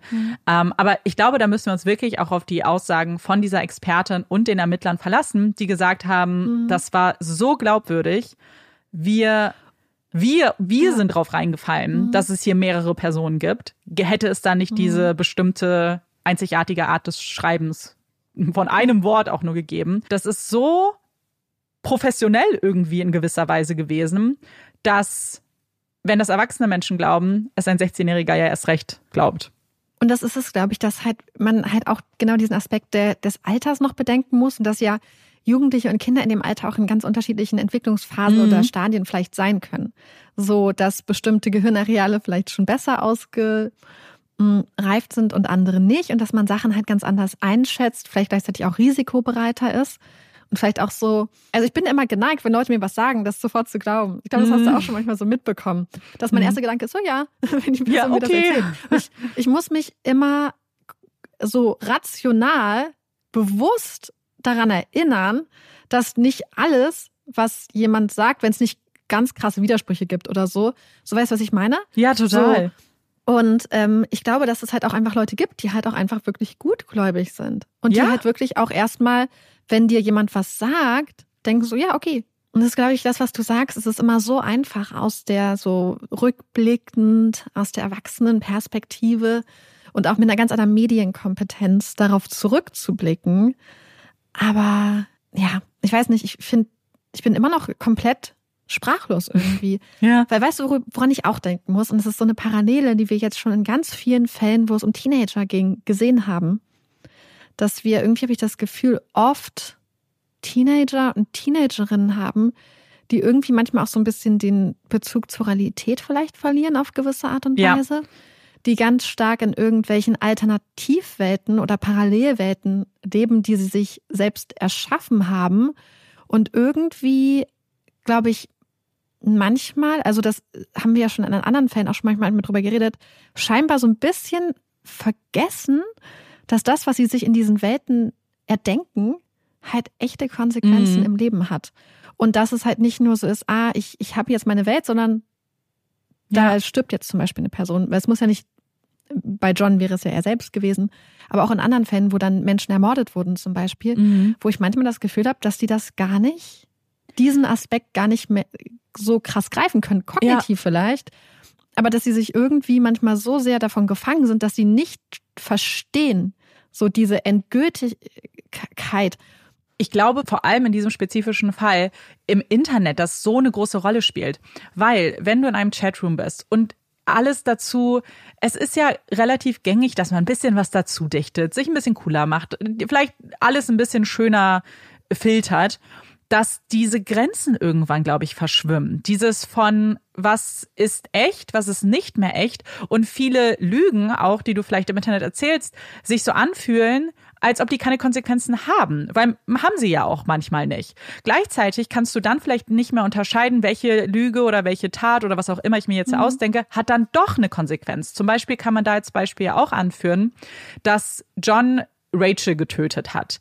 Das war für ihn wahrscheinlich, ach, ich lasse sie jetzt verschwinden und dann kann sich Mark auf mich fokussieren, so erklärt er das ja.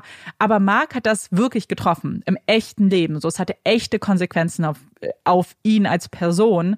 Er, also, und vor allem sehr krasse, wie er selbst erzählt hat, wie seine Eltern erzählt haben, dass er total, also, ja, in eine depressive Phase gerutscht ist deswegen, seine Noten sich verschlechtert haben. Er einfach, ihn das total krass mitgenommen haben. Für ihn war das total echt in diesem Moment. Und das spricht natürlich auch so in das, was du gerade schon gesagt hast, dass es eben Menschen gibt, die einfach, glaube ich, Dinge glauben und gar nicht so diese, diesen Anflug haben, von alles zu hinterfragen, was passiert. Und da sehe ich Marc schon in dieser Kategorie, offensichtlich, wenn man sich das ganze Ausmaß anguckt, aber auch schon zu Beginn, so dass du da Freundinnen suchst und denkst, ja, die sind, das ist meine echte Freundin, meine Beziehung. Und ich glaube, diese Bereitschaft, dass man das schon macht, ist halt genau das, was dann halt dich öffnet, möglicherweise, immer weiter zu gehen, weil das ja so ein Grund, eine Grundeigenschaft von dir ist, die manche Menschen haben und andere vielleicht skeptischer im Leben einfach sind.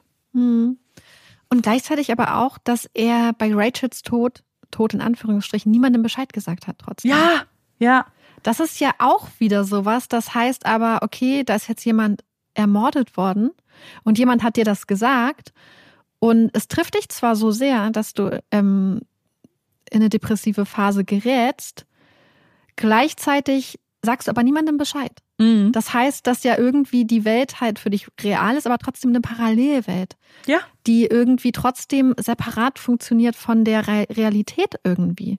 Weil wie kannst du denn doch dann einfach sagen, ah, okay, krass, die Person schreibt, Kevin schreibt mir das jetzt sogar, ja, dass er sie ermordet hat und mich nimmt das total mit, aber ich, ich sag's dann trotzdem niemandem. So. Ja. Das heißt, du hast ja trotzdem irgendwie eine, eine Trennung. total. Ich glaube, die Trennung findet sehr bewusst und unbewusst statt, aber die Entscheidung in seinem Fall war schon bewusst. Also er hatte, so habe ich das zumindest ähm, halt gelesen in den Quellen, ganz bewusst sich entschieden, nein, er kann nicht mit der Polizei sprechen, er kann nicht mit seinen Eltern sprechen, ohne jetzt eine wirkliche Begründung. Aber ich glaube, genau das, was du sagst, ist die Begründung. Ich glaube, dass diese Welten separat schon gehalten werden, weil man sich das ja auch vielleicht manchmal wünscht, dass, oh, das ist meine Internetfreundin in meinem Raum und das ist alles hier für mich perfekt irgendwie zusammengestellt mit den Leuten, die ich haben will. Und ich will da jetzt auch nicht, dass da die Außenwelt reinfuscht, die ja, vor der man ja manchmal auch vielleicht flieht. In Marks Fall ist es halt ganz spannend, weil ich glaube, wenn man von außen auf ihn blickt, man eben nicht unbedingt jetzt denken würde, oh, der hatte jetzt keine Freunde oder irgendwie, er hätte irgendwas wovor er fliehen hätte müssen, in Anführungszeichen. Aber er war unsicher. Er war halt schüchtern und wollte, glaube ich, hatte sehr hohe Ansprüche und Anforderungen an sich, die er nicht erfüllen konnte. Aber im Internet halt schon. Und ich glaube, deswegen hältst du diese Welten auch ganz bewusst separat, weil die ja schöner ist. Ist so ein bisschen irgendwie wie wenn man so, ähm, so Fantasy-Sachen von damals Mhm. äh, sich damit auseinandersetzt, die ja auch immer in einer zweiten Realität Stimmt. stattgefunden haben. Ich denke jetzt zum Beispiel an Vampire Diaries oder andere solche Serien, wo es total krasse Verbrechen gibt, ja, wo Vampire rumgehen und Leuten die Ja. Köpfe abhauen und die Herzen rausreißen. Aber natürlich geht niemand zur Polizei. Ja, Und den stimmt. meisten Erwachsenen wird auch nicht Bescheid gesagt. Meistens regeln das halt ein paar Teenager und ein paar sehr, sehr alte Vampire untereinander. So, das ist ja eigentlich das, was einem so auch so teilweise so vorgelebt wird durch diese Serien. So, es gibt Ja. halt die Teenagerwelt, wo Teenager die Welt richtig schlimme Sachen machen, aber sie sagen halt keinen Erwachsenen Bescheid. Ja, So, stimmt. So, in, in wie vielen Fantasy-Serien äh, existieren diese Dinge nebeneinander? Oder Mhm. nicht nur Fantasy-Serien, aber in wie vielen Serien werden auch die krassesten Sachen und Taten begangen, aber komplett ohne Ja. Verbindung zur Realität? Voll. Ich finde, das, das ist ein richtig guter Vergleich, weil ich glaube, dass so das Gefühl für diesen Fall auch irgendwie ein bisschen zusammenfasst. Ähm, was ich auch ganz interessant fand in der Diskussion war, wenn man sich das anguckt, dass Mark aber dann ja später erstmal ja alles abstreitet bei der, als er dann festgenommen wird und aber dann als erstes sagt, er hat Stimmen gehört und das der Grund ist und erst dann sagt, dass es Janet gibt. Und ich habe nämlich viel gelesen, dass Leute das als Anzeichen dafür nehmen, dass er doch nicht alles geglaubt hat, weil wenn er das ja alles geglaubt hätte, dann hätte er doch sofort gesagt, das hat Janice gesagt, so weißt du, mit dem Finger auf eine andere Person zeigen, weil das ja natürlich eine krasse, beängstigende Situation ist, auf einmal als 16-Jähriger in einem Gefängnis zu sitzen. Ich sehe das ein bisschen anders. Ich weiß nicht, wie du das siehst. Für mich war das eher das Anzeichen, dass er noch weiter daran festgehalten hat. War für mich genauso. Eigentlich, dass er dachte, ah, okay, ich muss jetzt irgendwie meinen Auftrag schützen. Ja, Ich gebe jetzt das zu, was ich nicht mehr abstreiten kann, aber ich will das auch nicht zugeben. genau. So, und, und dass er, dass er dann deswegen gesagt hat, ich habe Stimmen gehört, weil er dachte, ah, ich, ich, ich, vielleicht kommen die dann trotzdem irgendwann noch und retten mich oder Ja. so. Und für mich, ich, ich sehe das genauso. Für mich hat es eigentlich noch mehr dafür gesprochen, dass er es geglaubt hat, weil es war ja nicht zum Beispiel ein Fall, in dem irgendjemand gekommen ist und gesagt hat, hey, töte die Person und ich mache es, sondern das Konstrukt war ja, du bist ein Geheimagent, du musst, du musst das vertraulich behandeln, du darfst das auf gar keinen Fall sagen. Die Sicherheit dieses Landes liegt in deinen Händen quasi. Und er muss es ja geglaubt haben, weil sonst hätte er ja die Tat nicht begangen. Also gibt natürlich andere Gründe vielleicht noch, aber für mich ist das erstmal das Einleuchtendste. Ähm, und wenn du, wenn das die Geschichte ist, dann hältst du ja auch noch an der Version fest, okay, es wird mich jemand retten, es holt mich jemand raus. Ich mache hier eigentlich nur meinen Job, von dem aber all diese Menschen eigentlich gar nichts wissen dürfen. Und erst und so beschreibt er den Prozess ja auch, erst als er im Gefängnis saß und gewartet hat und gewartet hat und niemand kam. Erst dann hat er gesagt, okay, es gibt Janet. Und für mich ergibt das schon Sinn im Ablauf dieser Ja. ganzen Geschichte. Absolut, für mich auch. Weil ich finde auch, und, und, und für alle, also ich glaube, man hat dann schnell den, den Impuls zu sagen, ja, aber wie weit geht man denn für so eine Internetsache? Naja, John ist so weit gegangen, dass er sich hat abstechen lassen. Für eine Ja. Geschichte, die er sich selbst ausgedacht hat, wo er jederzeit dieses, dieses, diesen Code hätte sagen können, um es abzubrechen. So, ich glaube, das zeigt irgendwie, wie krass man sich auch reinsteigern kann, selbst wenn man das ganze Spiel durchschaut. Mhm. So, weil was ich mich halt so frage, so als in dem Moment, wo du gesagt hast, dass er überlebt und dass er so im ICU ist und so, war ich so, oh Ja. mein Gott, ich bin so froh, weil wir so selten Fälle haben, wo das passiert, wo, Mhm. wo die Leute, denen Gewalt angetan wird. Die meisten Leute im True Crime Bereich werden halt ermordet. Das sind die Fälle, über die wir am meisten reden. ja, wirklich. Und ich bin so froh, ich bin so unglaublich froh, dass John das auch überlebt hat. Und Ja. war, ah, was für ein Zufall, was für ein Glück. Und ich habe auch das Gefühl, dass so, wir wissen ja jetzt nicht viel über John, wer sich jetzt hinter diesem Pseudonym versteckt. Aber ich habe das Gefühl, dass es halt jemand ist, der eigentlich, wenn man ihm die Möglichkeit geben würde, seine Fähigkeiten und seine offensichtliche Intelligen- Intelligenz und seine, ich schätze mal, dass er auch stark empathisch irgendwie sein muss, um das alles so krass zu machen, ja. dass wenn man ihm die Möglichkeit geben würde, dass er vielleicht wirklich viele Sachen, also auch was, weißt du, was ich meine, was Gutes Total. erschaffen könnte. Und ich finde, es zeigt einmal mehr, gerade wenn wir solche Fälle sehen, also es bestärkt mich immer mehr in diesem Glauben, dass es so wichtig ist, dass Menschen die Möglichkeit haben, in der Gesellschaft ihren Platz zu finden Mhm. und ihre Fähigkeiten, weil alle Menschen haben irgendwelche diversen Fähigkeiten, für sich gewinnbringend einzusetzen, sich auszuleben und so und, und, und ernst genommen zu werden. Und Ja. ich habe das Gefühl, dass das, dass, dass es so anders verlaufen wäre, wenn John vielleicht anders gefördert worden wäre, wenn er andere Möglichkeiten bekommen hätte. So, Total. ja. Ich glaube, also das ist ja auch ein bisschen das in die Richtung, äh, die, in die sein Verteidiger gegangen ist. Er hat auch viel darüber gesprochen, dass er, dass da ganz viel Potenzial in John steckt, ähm, für die Zukunft auch. Und ich glaube, dass das so auch eine, Begründung war, hier vielleicht auch Gnade walten zu lassen und diesen jungen Menschen ihr Leben nicht noch irgendwie weiter zu verbauen, weil das wirklich eine sehr einzigartige Situation ist. Und was ich bei John so interessant finde, ist, erstmal kann ich vielleicht schon mal einschieben, es gibt zu diesem Fall kaum Quellen. Es ist, und das ist natürlich darin begründet, dass es diese Anonymität gibt.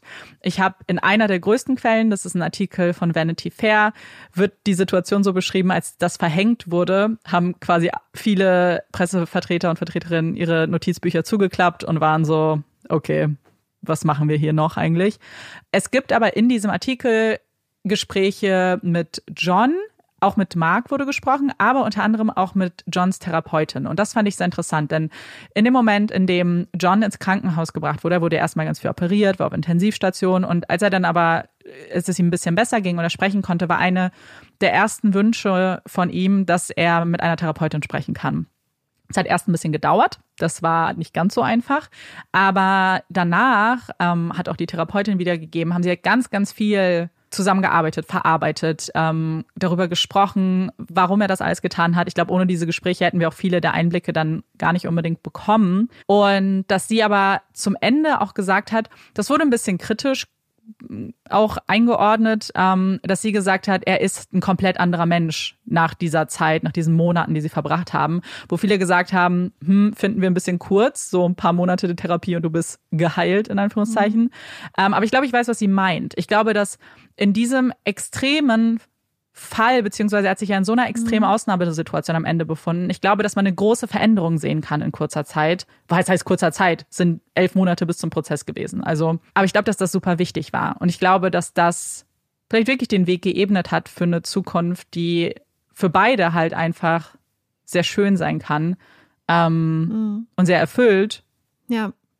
Bin ich mir eigentlich, glaube ich, ziemlich, also nicht 100% sicher offensichtlich, aber ich habe schon das Gefühl, dass es halt wirklich so eine ganz, und das haben wir manchmal, das hattest du auch neulich den Fall, wo gesagt wurde, das ist au- aufgrund einer ganz spezifischen Kombination auch von zwei Menschen Mhm. entstanden.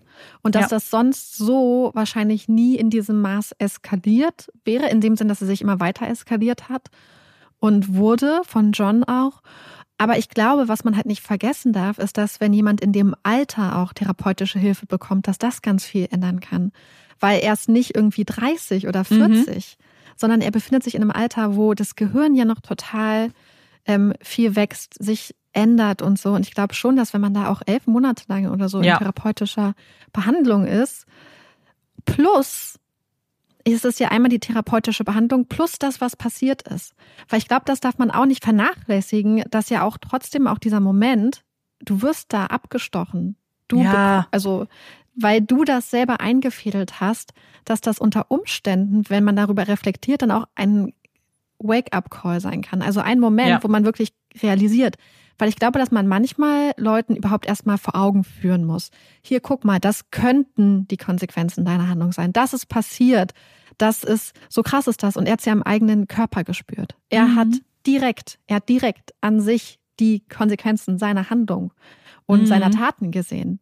So, Ja. es war nicht irgendwie, du musstest ihm nicht sagen, stell dir vor den Schmerz, den jetzt eine externe Person durchlitten hat, sondern den hat er halt gespürt. Ja, Und ich glaube, dass das auch ein Katalysator sein kann. Dass es nicht so ist, weil manchmal muss, und, und auch die Tatsache, dass er selbst gesagt hat, ich möchte mit einer Therapeutin reden. ja. Weil ich glaube, die, das sind manchmal so Schritte, glaube ich, die sonst dauern. So oft sind Gehirne schon in einem älteren Alter vielleicht viel mehr halt fest. So Strukturen und, und Abläufen und Verknüpfungen und so. Dann müssen Leute manchmal erst überredet werden, dass sie überhaupt sich in therapeutische Behandlung gehen. Dann muss erstmal der Wille da sein, sich zu öffnen. Und dann muss, und ich habe das Gefühl, dass da viele Sachen zusammengekommen sind, Mhm. die unter Umständen, und ich weiß es nicht, ihr wisst es, wir sind keine Psychologinnen, wo ich mir vorstellen könnte, dass das ähm, Ja. ja ähm, ein gutes Potenzial dafür hat, dass, dass sowas wirklich vielleicht dann auch was bringt. Und Mhm. natürlich eine komplett andere Person ist dann natürlich immer die Frage, was macht eine Person aus überhaupt und so. Ja. Wahrscheinlich nicht eine andere Person, aber vielleicht halt eine Einsicht Mhm. und ein Verständnis. Und vielleicht auch der Anfang zu sehen, wie man seine Fähigkeiten, die er ja jetzt unglaublich katastrophal und desaströs eingesetzt hat und ganz schlimm, weil wir müssen uns vorstellen, es hätte auch jemand anderes sterben können. Es hätte eine Ja. andere Person sterben können und er hätte auch selbst sterben können. Aber dass, dass er vielleicht gelernt hat, das anders einzusetzen. ja. Und vielleicht halt auch noch die Tatsache und natürlich doch der Prozess, dass er halt wirklich Mhm. angeklagt wurde, dass man nicht gesagt hat, ach, ach nee, wir machen nichts, sondern dass man sich wirklich auch dazu entschieden hat, hey, das Ganze wird vor Gericht auch nochmal gehen. Das ist ja auch vielleicht auch nochmal ein ganz wichtiger ähm, Aspekt gewesen, dass er da auch noch solche Konsequenzen ähm, bekommen hat und dass Ja. nicht einfach gesagt wurde, ach okay, das ist jetzt so unique und er ist so jung, sondern es gesagt wurde, hey, nee, aber es ist, es ist so ernst, weil es ist ja unglaublich ernst, was da passiert ist.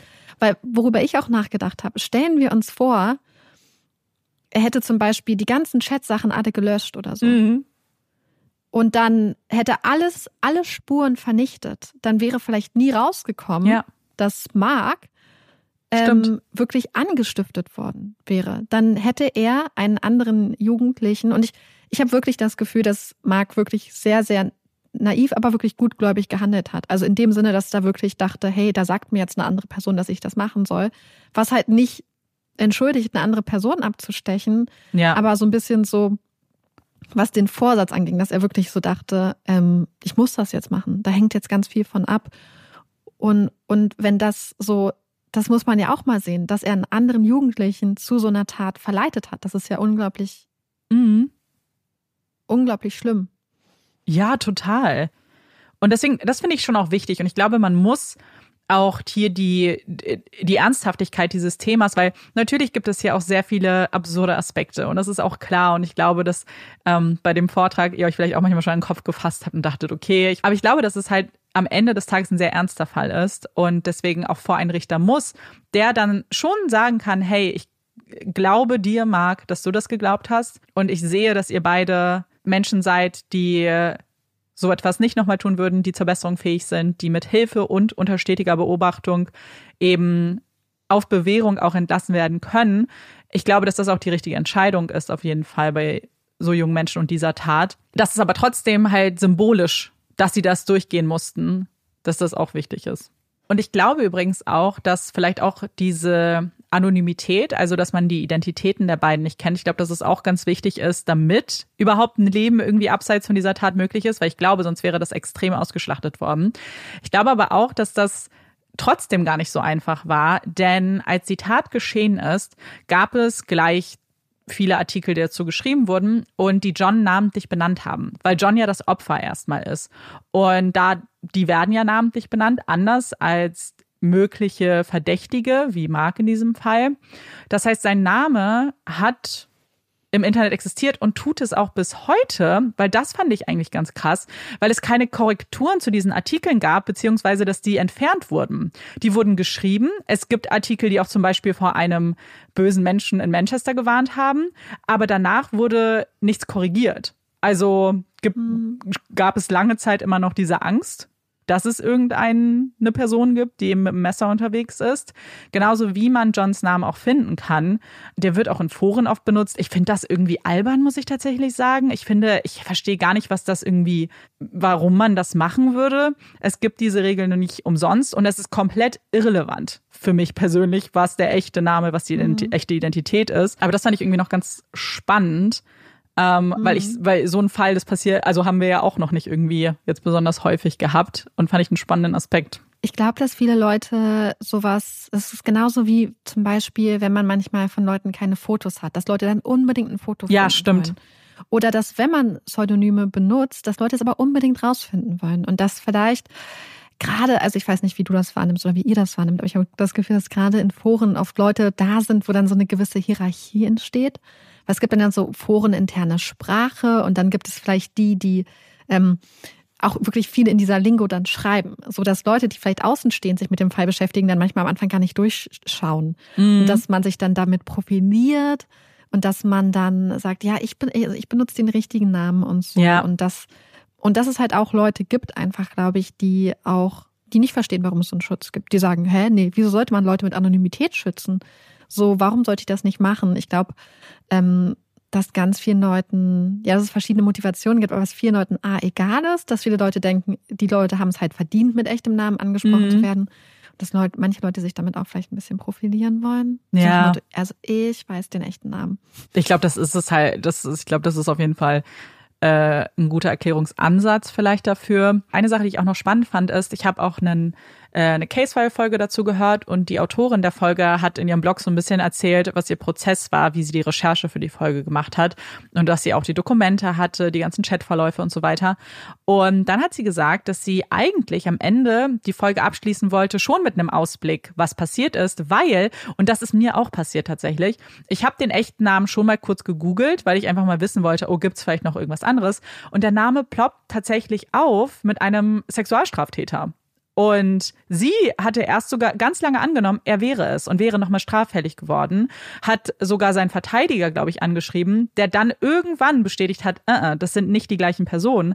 Und das fand ich auch noch so krass, weil ich so dachte, das hätte, das kann ganz easy passieren. Wenn irgendwo bei Reddit der volle Name steht, jemand googelt das und denkt, ach guck mal, der ist doch nochmal straffällig geworden. Das, und es stimmt halt faktisch nicht. Ne? Also es kann sein, wir wissen es halt nur nicht. Und dann kann es halt auch solche Richtungen annehmen. So, dann gibt's diese Anonymität. Eigentlich sollst du ein neues Leben aufführen, aber dann zufällig gibt es jemanden, der mit deinem Namen, der immer noch Sachen macht, dann verfolgt dich das möglicherweise. Ja. Als letzte Information, die weniger jetzt mit Mark und John vielleicht zu tun hat, aber auch eine spannende zeitliche Überschneidung hatte. Die MSM-Chat-Funktion, also die, in der wir uns heute ja die meiste Zeit bewegt haben. Also nicht der Messenger, sondern wirklich die, wo ganz viele Leute schreiben können, wo es diese unterschiedlichen Räume gibt. Der wurde im gleichen Jahr, also 2003, deaktiviert. Etwas später im Jahr. Es gab keinen direkten Bezug zu diesem Fall, aber eine allgemeine ja, Erklärung war, dass man nicht gewährleisten kann, dass ein, dass ein solcher Ort sicher für Kinder ist und man sich deshalb entschieden hat, das Ganze zu deaktivieren. Und ich glaube, das zeigt dieser Fall. Ich glaube, das zeigen auch andere Erfahrungen, die Menschen gemacht haben. Beziehungsweise es zeigt, dass dieses Konstrukt halt einfach ja geradezu da, dazu einlädt, dass man diese Anonymität irgendwie missbraucht und das auch missbraucht hat. Ich denke dann aber auch daran, dass es damals quasi gesagt wurde, hey, das ist ein unsicherer Raum für Kinder, wir ziehen daraus Konsequenzen. Mhm. Und wie weit das weg ist von dem, was wir jetzt sehen. Bei Instagram, bei TikTok und so haben wir Räume geschaffen oder wurden Räume geschaffen, die so unkontrolliert sind, die so unsicher sind Ja. für Kinder, für Jugendliche. Und niemand würde auf die Idee kommen zu sagen, hey, wir schließen jetzt DMs oder irgendwas, weil das ist natürlich offensichtlich, oder ich weiß auch bei Musically oder wie das, ähm, diese App, die vor TikTok da war, wo das ja auch so problematisch war, Mhm. wo Kinder getanzt haben und dann irgendwelche Stimmt. Creeps, ähm, und ich weiß nicht, ich glaube, das bei TikTok bestimmt auch noch das Problem, dann in, den Kommen- in die Kommentare gehen. Ja. Und dann verlagert sich das irgendwie in die DMs. Und ich finde es so krass, dass es damals bei dem anderen Chatraum, über den du redest, dann gesagt wurde, hey, wir können das nicht sicherstellen. Wir lassen das. Ja. Was das für ein Sprung ist zu jetzt, wo man weiß, wie viel Schaden durch Social Media angerichtet werden kann, wie unkontrolliert das Ganze ist, Mhm. auch was zum Beispiel Fake News angeht und all diese Sachen und Verbreitung von, von Sachen. Und dass da aber komplett dieses Gefühl von Verantwortung vielleicht für Userinnen und User weg ist. Ja. So, Total. ja, dann müssen halt die Erwachsenen aufpassen. Dass aber ähm, Kinder sich Accounts und wie leicht es auch ist, sich einen Account anzulegen, ja. ja.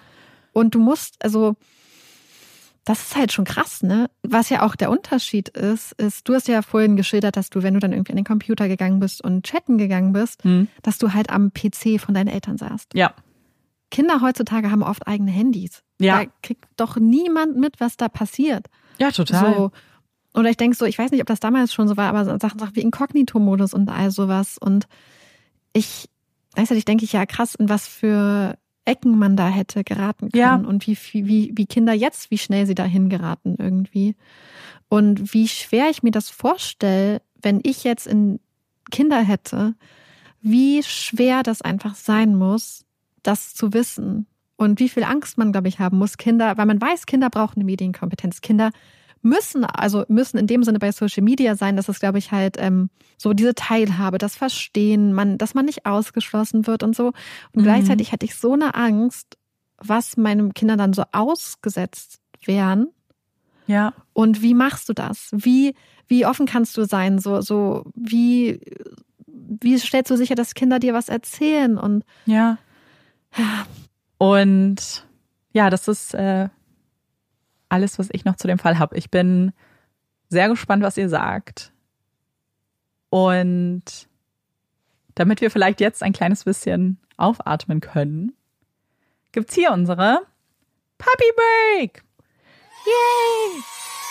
So, wie ihr euch denken könnt, bin ich mal wieder mit der Puppy Break dran. Und ich habe mich mal wieder von Social Media inspirieren lassen. Ich weiß nämlich nicht, wie es bei euch ist, aber mir ist in den letzten Monaten immer wieder so ein Reel untergekommen, wo man sieht, wie ein Elefant den Verkehr stoppt, um sich bei so einem Laster, der ganz viel Zuckerrohr geladen hat, dann zu bedienen am Zuckerrohr. Und dann wollte ich das mal so ein bisschen nachgucken und so und bin dann so ein bisschen recherchiert und dann kam raus, dass das Video anders als es oft angegeben ist, tatsächlich nicht aus Kambodscha stammt, sondern aus Thailand und ähm, vor ein paar Jahren aufgenommen wurde. Und dann dachte ich so, ah, okay, vielleicht ist es ein einmaliges ähm, Geschehen. Aber dann habe ich äh, noch einen anderen Artikel gefunden, und zwar von 2018, auch aus Thailand, wo es auch darum ging, dass halt Elefanten wohl scheinbar öfter Trucks, also Laster, stoppen um sich dann ja ähm, beim Zuckerrohr etc. zu bedienen.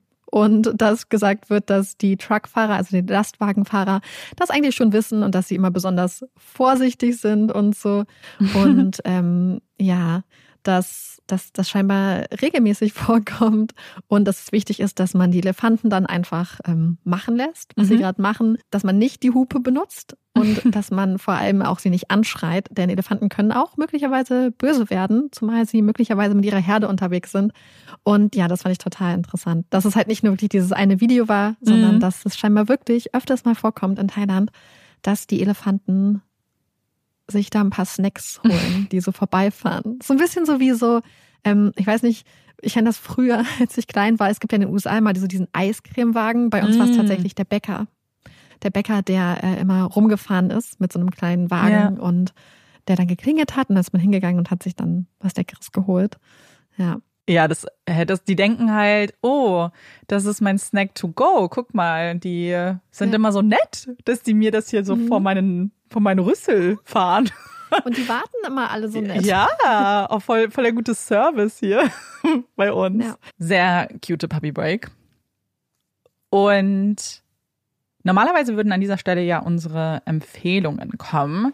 Wir dachten, wir machen das aber ein ganz kleines bisschen anders, weil das hier unsere letzte Folge im Monat Januar ist. Und vielleicht habt ihr es ja mitbekommen, wir haben ja eine Lese-Challenge dieses Jahr. Ganz einfache Lese-Challenge. Wir haben ein Oberthema für jeden Monat und lesen, hören Bücher, Mangas, Comics, was auch immer zu diesem Thema. Und viele von euch haben mitgemacht, was übrigens mega cool war, weil wir können ja jetzt vielleicht kurz so ein bisschen auch ähm, behind the scenes sagen, weil ich hatte Marike die das so vorgestellt, weil ich irgendwie Lust drauf hatte und ich lese ja mehr jetzt seit letztem Jahr und ich wusste aber nicht so richtig, ob da jetzt Leute irgendwie Bock drauf haben und war dann ganz positiv überrascht, dass da so viele dann irgendwie auch gleich mitgemacht haben und zum Teil jetzt ja auch schon mehrere Bücher gelesen haben ähm, zum Thema. Ja, fand ich schön. Und ja. Weil das die letzte Folge ist, dachten wir, statt Empfehlungen äh, besprechen wir einfach vielleicht die Bücher, die wir zu dem Thema gelesen haben. Kann natürlich trotzdem eine Empfehlung sein, im besten Fall. Ja. Willst du anfangen? Willst du vielleicht das äh, sagen, was unser Thema war? Im Januar. Unser Thema war Wetter. Mhm. Die Themen könnt ihr übrigens alle finden in dem Highlight Reel ja. bei uns. Bei Instagram. Da ist quasi das, ähm, wie nennt man das? Das Template. Genau, so ein. Ja. Äh, da könnt ihr alle Themen sehen, äh, die jetzt das ganze Jahr über vorkommen. Mhm. Ja, ich hatte auch überlegt und lange hin und her überlegt, was ich dann lesen würde und hatte mich dann auch eigentlich von einigen von euch schon inspirieren lassen und hatte auch schon ein paar Bücher in die, in die meine Merkliste gepackt. Und dann habe ich ähm, was gemacht, was jemand von euch uns geschrieben hat, nämlich auch einfach Wetter, also Weather eingegeben. In die Suchleiste und habe dann ein Buch gefunden, was mir vom Cover total zugesagt hat. Und zwar geht es um das Buch L.A. Weather von Maria Amparo Escandon. Und es hat mir vom Cover zugesagt. Ich weiß nicht, ich bestelle total gerne nach Cover und dann auch irgendwie so die Geschichte, weil es geht um eine amerikanisch-mexikanische Familie, die in LA lebt, mit einer Mutter, einem Vater und drei Töchtern, die aber jeweils auch ähm, Kinder haben und Partner. Und das Ganze verfolgt diese Familie und es ist ich, es ist total schwer zu beschreiben, weil so viel passiert. Mhm. Es passiert unglaublich viel. Und deswegen an der Stelle auch direkt schon mal eine Inhaltswarnung. Es kann, kommt eigentlich alles an Themen vor, was man sich so vorstellen kann. Also es passiert unglaublich viel in dem Jahr und es kommt unglaublich viel raus und es werden unglaublich viele Themen angeschnitten. Mhm. Und über all dem steht auch immer der Vater der Familie, der so das Wetter total aufmerksam beobachtet und der gleichzeitig aber auch so ein bisschen abzudriften scheint. Und dann haben wir die Geschichten von den einzelnen Mitgliedern der Familie, den Töchtern und ihren Ehen und ihren Kindern und das Miteinander.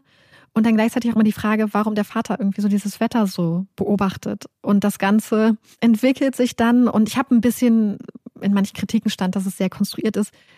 Ja, und es ist aber trotzdem, finde ich, ein total interessantes und schönes Buch. Und mhm. ich kann einige der Kritikpunkte wirklich gut auch nachvollziehen. Ja, ich glaube, dass wenn man so viele Charaktere äh, anspricht, dass, dass manchmal vielleicht auch manche Sachen ein bisschen oberflächlicher bleiben, mhm. aber trotzdem hat mir dieses Buch unglaublich gut gefallen. Ich fand die Geschichte total interessant und sie hat mich sehr gefesselt. Und ähm, ja, also ich kann es auf jeden Fall empfehlen. Und weil es halt auch gerade irgendwie auch wunderbar wirklich zu dem Thema Wetter passt. Also mhm. Also das spielt halt wirklich eine zentrale Rolle und ist ganz wichtig. Und ja. Voll cool. Hättest du es sonst gelesen? Glaubst du, wäre das so ein Buch, über das du gestolpert wärst sonst?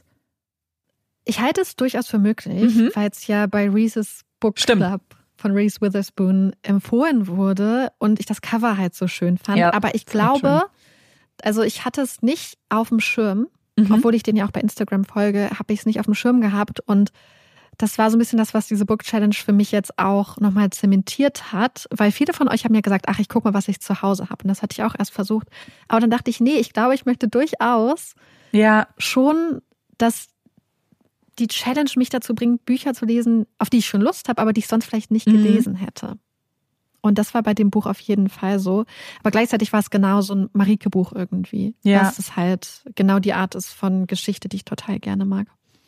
Ich finde das auch richtig cool, weil als also als ich mir das so mit der Challenge gedacht habe, ich bin gar nicht so weit dann gegangen zu überlegen, so, oh, was macht man dann? Und ich finde das jetzt eigentlich so cool, weil genau das, was du sagst, ähm, ich also ist ja eigentlich voll der coole Aspekt, dass man vielleicht Bücher liest, die man nicht gelesen hätte oder was uns manche auch geschrieben haben, so äh, Bücher, die sie vielleicht, die schon lange da lagen oder die sie eigentlich viel später lesen wollten oder schon fast vergessen hatten, so dass man irgendwie so ein bisschen rauskommt, nicht aus seiner Komfortzone unbedingt, aber irgendwie nochmal anders rangeht an Bücher vielleicht. Mhm. Ähm, mit, ja. ja. Und das finde ich echt spannend. Und ich bin so gespannt, wie das jetzt über das Jahr auch noch ist, weil wir haben ja jetzt auch noch genug Challenges. Mhm. Ähm, aber das fand ich in dem Monat halt auch ganz cool. Ich habe ein Buch gelesen, also äh, was, was ihr sehen könnt an unserem Post bei Instagram. Ich wusste am Anfang gar nicht, was ich lesen würde. Ich hatte drei Bücher, die mir eingefallen sind, die ich halt im Bücherregal hatte, die so gepasst hätten, einfach vom Thema. Das waren einmal äh, She Who Became the Sun von Shelley Parker Chan. Das habe ich schon ziemlich lange und will ich auch unbedingt lesen. Ähm, no Exit von Taylor Adams, was ein Thriller ist, in dem es so um Schnee geht und äh, Tokio-Regen, was das Buch ist, was ich auch am Ende jetzt gelesen habe. Das ist ein Buch von Jasmin Shakarami. Es ist ihr Debütroman und es ist ein Buch, das von einer lieben Zuhörerin empfohlen wurde, als ich wegen Romance mal ähm, nach Empfehlungen gefragt habe. Ich wollte das auch unbedingt lesen und war jetzt sehr froh, dass die Challenge mich auch dazu bewegt hat, es genau jetzt zu tun. Denn es war eigentlich wirklich der perfekte Zeitpunkt. Ich weiß, dass Marike für das Buch, ich habe ja so ein bisschen gefragt, was würdet ihr mir raten? Marike war auf jeden Fall dafür, dass ich das lese. Und auch, ähm, ich glaube, ein, zwei andere Menschen bei Instagram. Und es hat halt wirklich mega gut gepasst.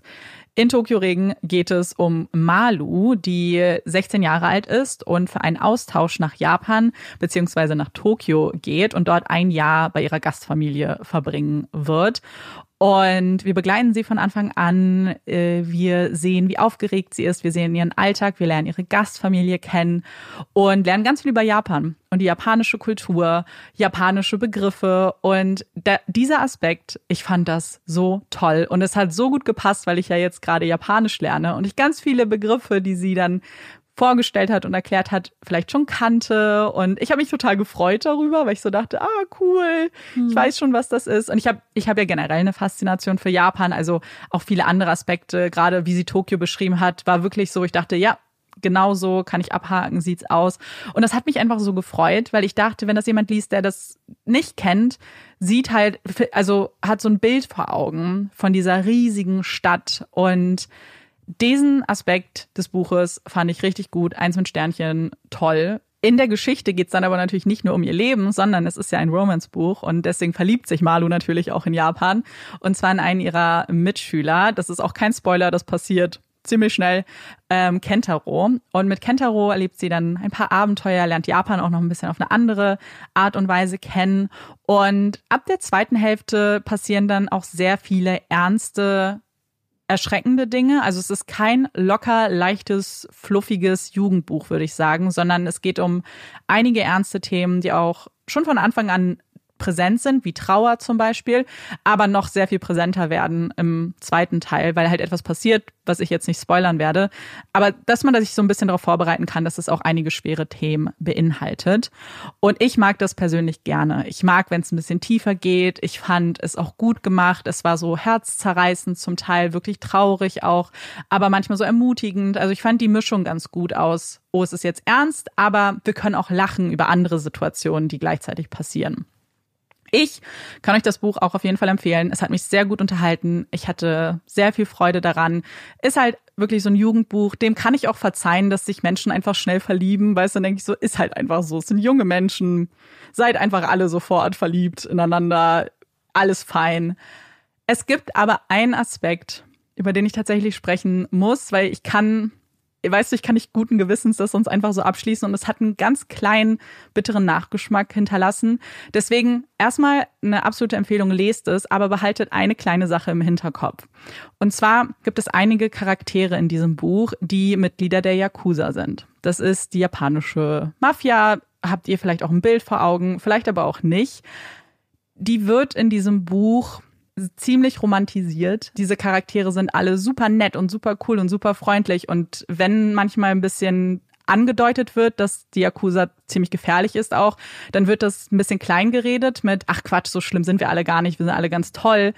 Und ich habe ein bisschen Schwierigkeiten damit, das so stehen zu lassen, ohne eine kritische Einordnung, auch in einem Jugendbuch, weil ich immer das Gefühl habe, dass vielleicht speichert das jemand ab und denkt dann so, okay, das, das ist die Yakuza. So, so, die sind alle total lieb und freundlich. Ähm, mhm. War mir einfach noch ein Anliegen. Und ich habe ich hab schon lange überlegt, ob ich meine Folge zur Yakuza machen soll. Ich weiß, dass ich letztes Jahr, als ich in Japan war, danach darüber nachgedacht habe. Und deswegen nehme ich das vielleicht zum Anlass und wollte mal fragen, ob da so Interesse wäre, ähm, ja. vielleicht darüber mal zu sprechen. Weil ich ja. das Thema sehr spannend finde eigentlich. Ja, ich kenne mich damit überhaupt nicht aus. Mich würde es total interessieren. Mhm. Ja, das könnt ihr ja auch sonst schreiben. Wie gesagt, ich finde, das Buch würde ich absolut empfehlen. Trotzdem, mir war das nur irgendwie wichtig, das noch so ein bisschen anzumerken, dass man das selbst für sich so mhm. abspeichern kann. Ja.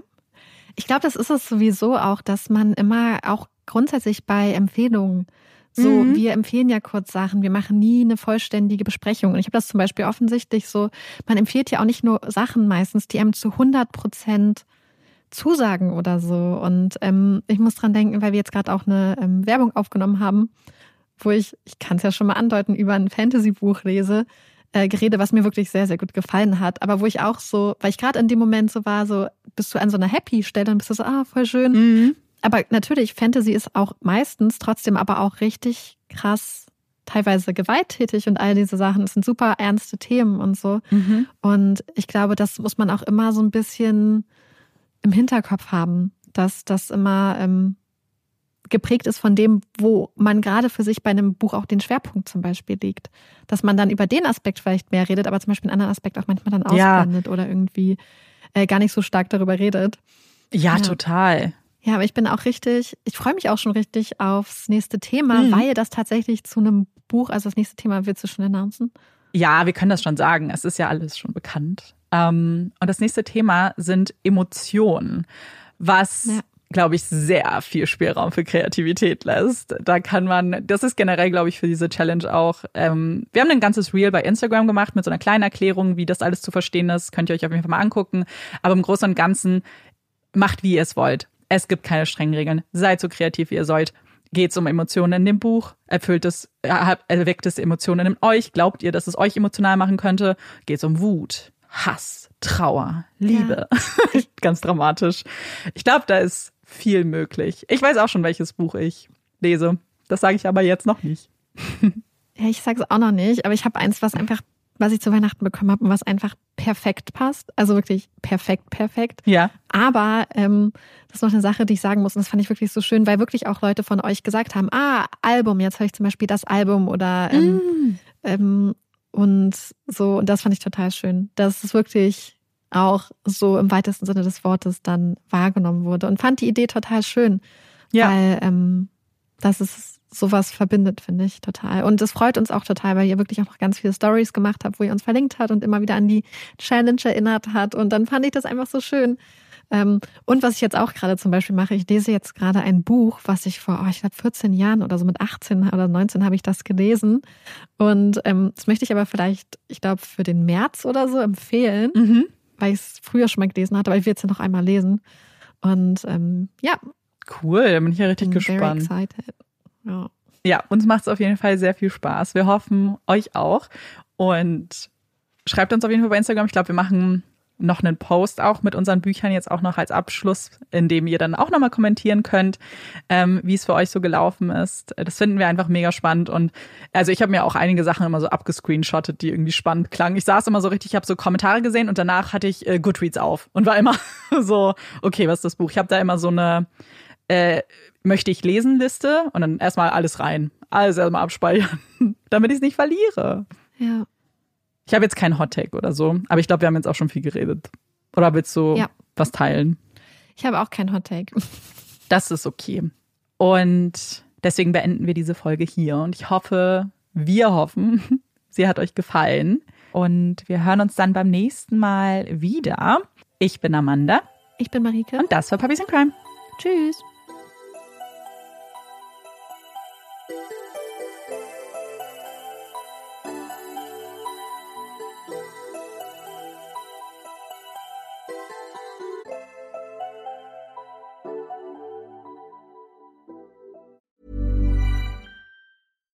Hi, I'm Daniel, founder of Pretty Litter. Cats and cat owners deserve better than any old fashioned litter. That's why I teamed up with scientists and veterinarians to create Pretty Litter. Its innovative crystal formula has superior odor control and weighs up to 80% less than clay litter. Pretty Litter even monitors health by changing colors to help detect early signs of potential illness. It's the world's smartest kitty litter. Go to prettylitter.com and use code ACAST for 20% off your first order and a free cat toy. Terms and conditions apply. See site for details.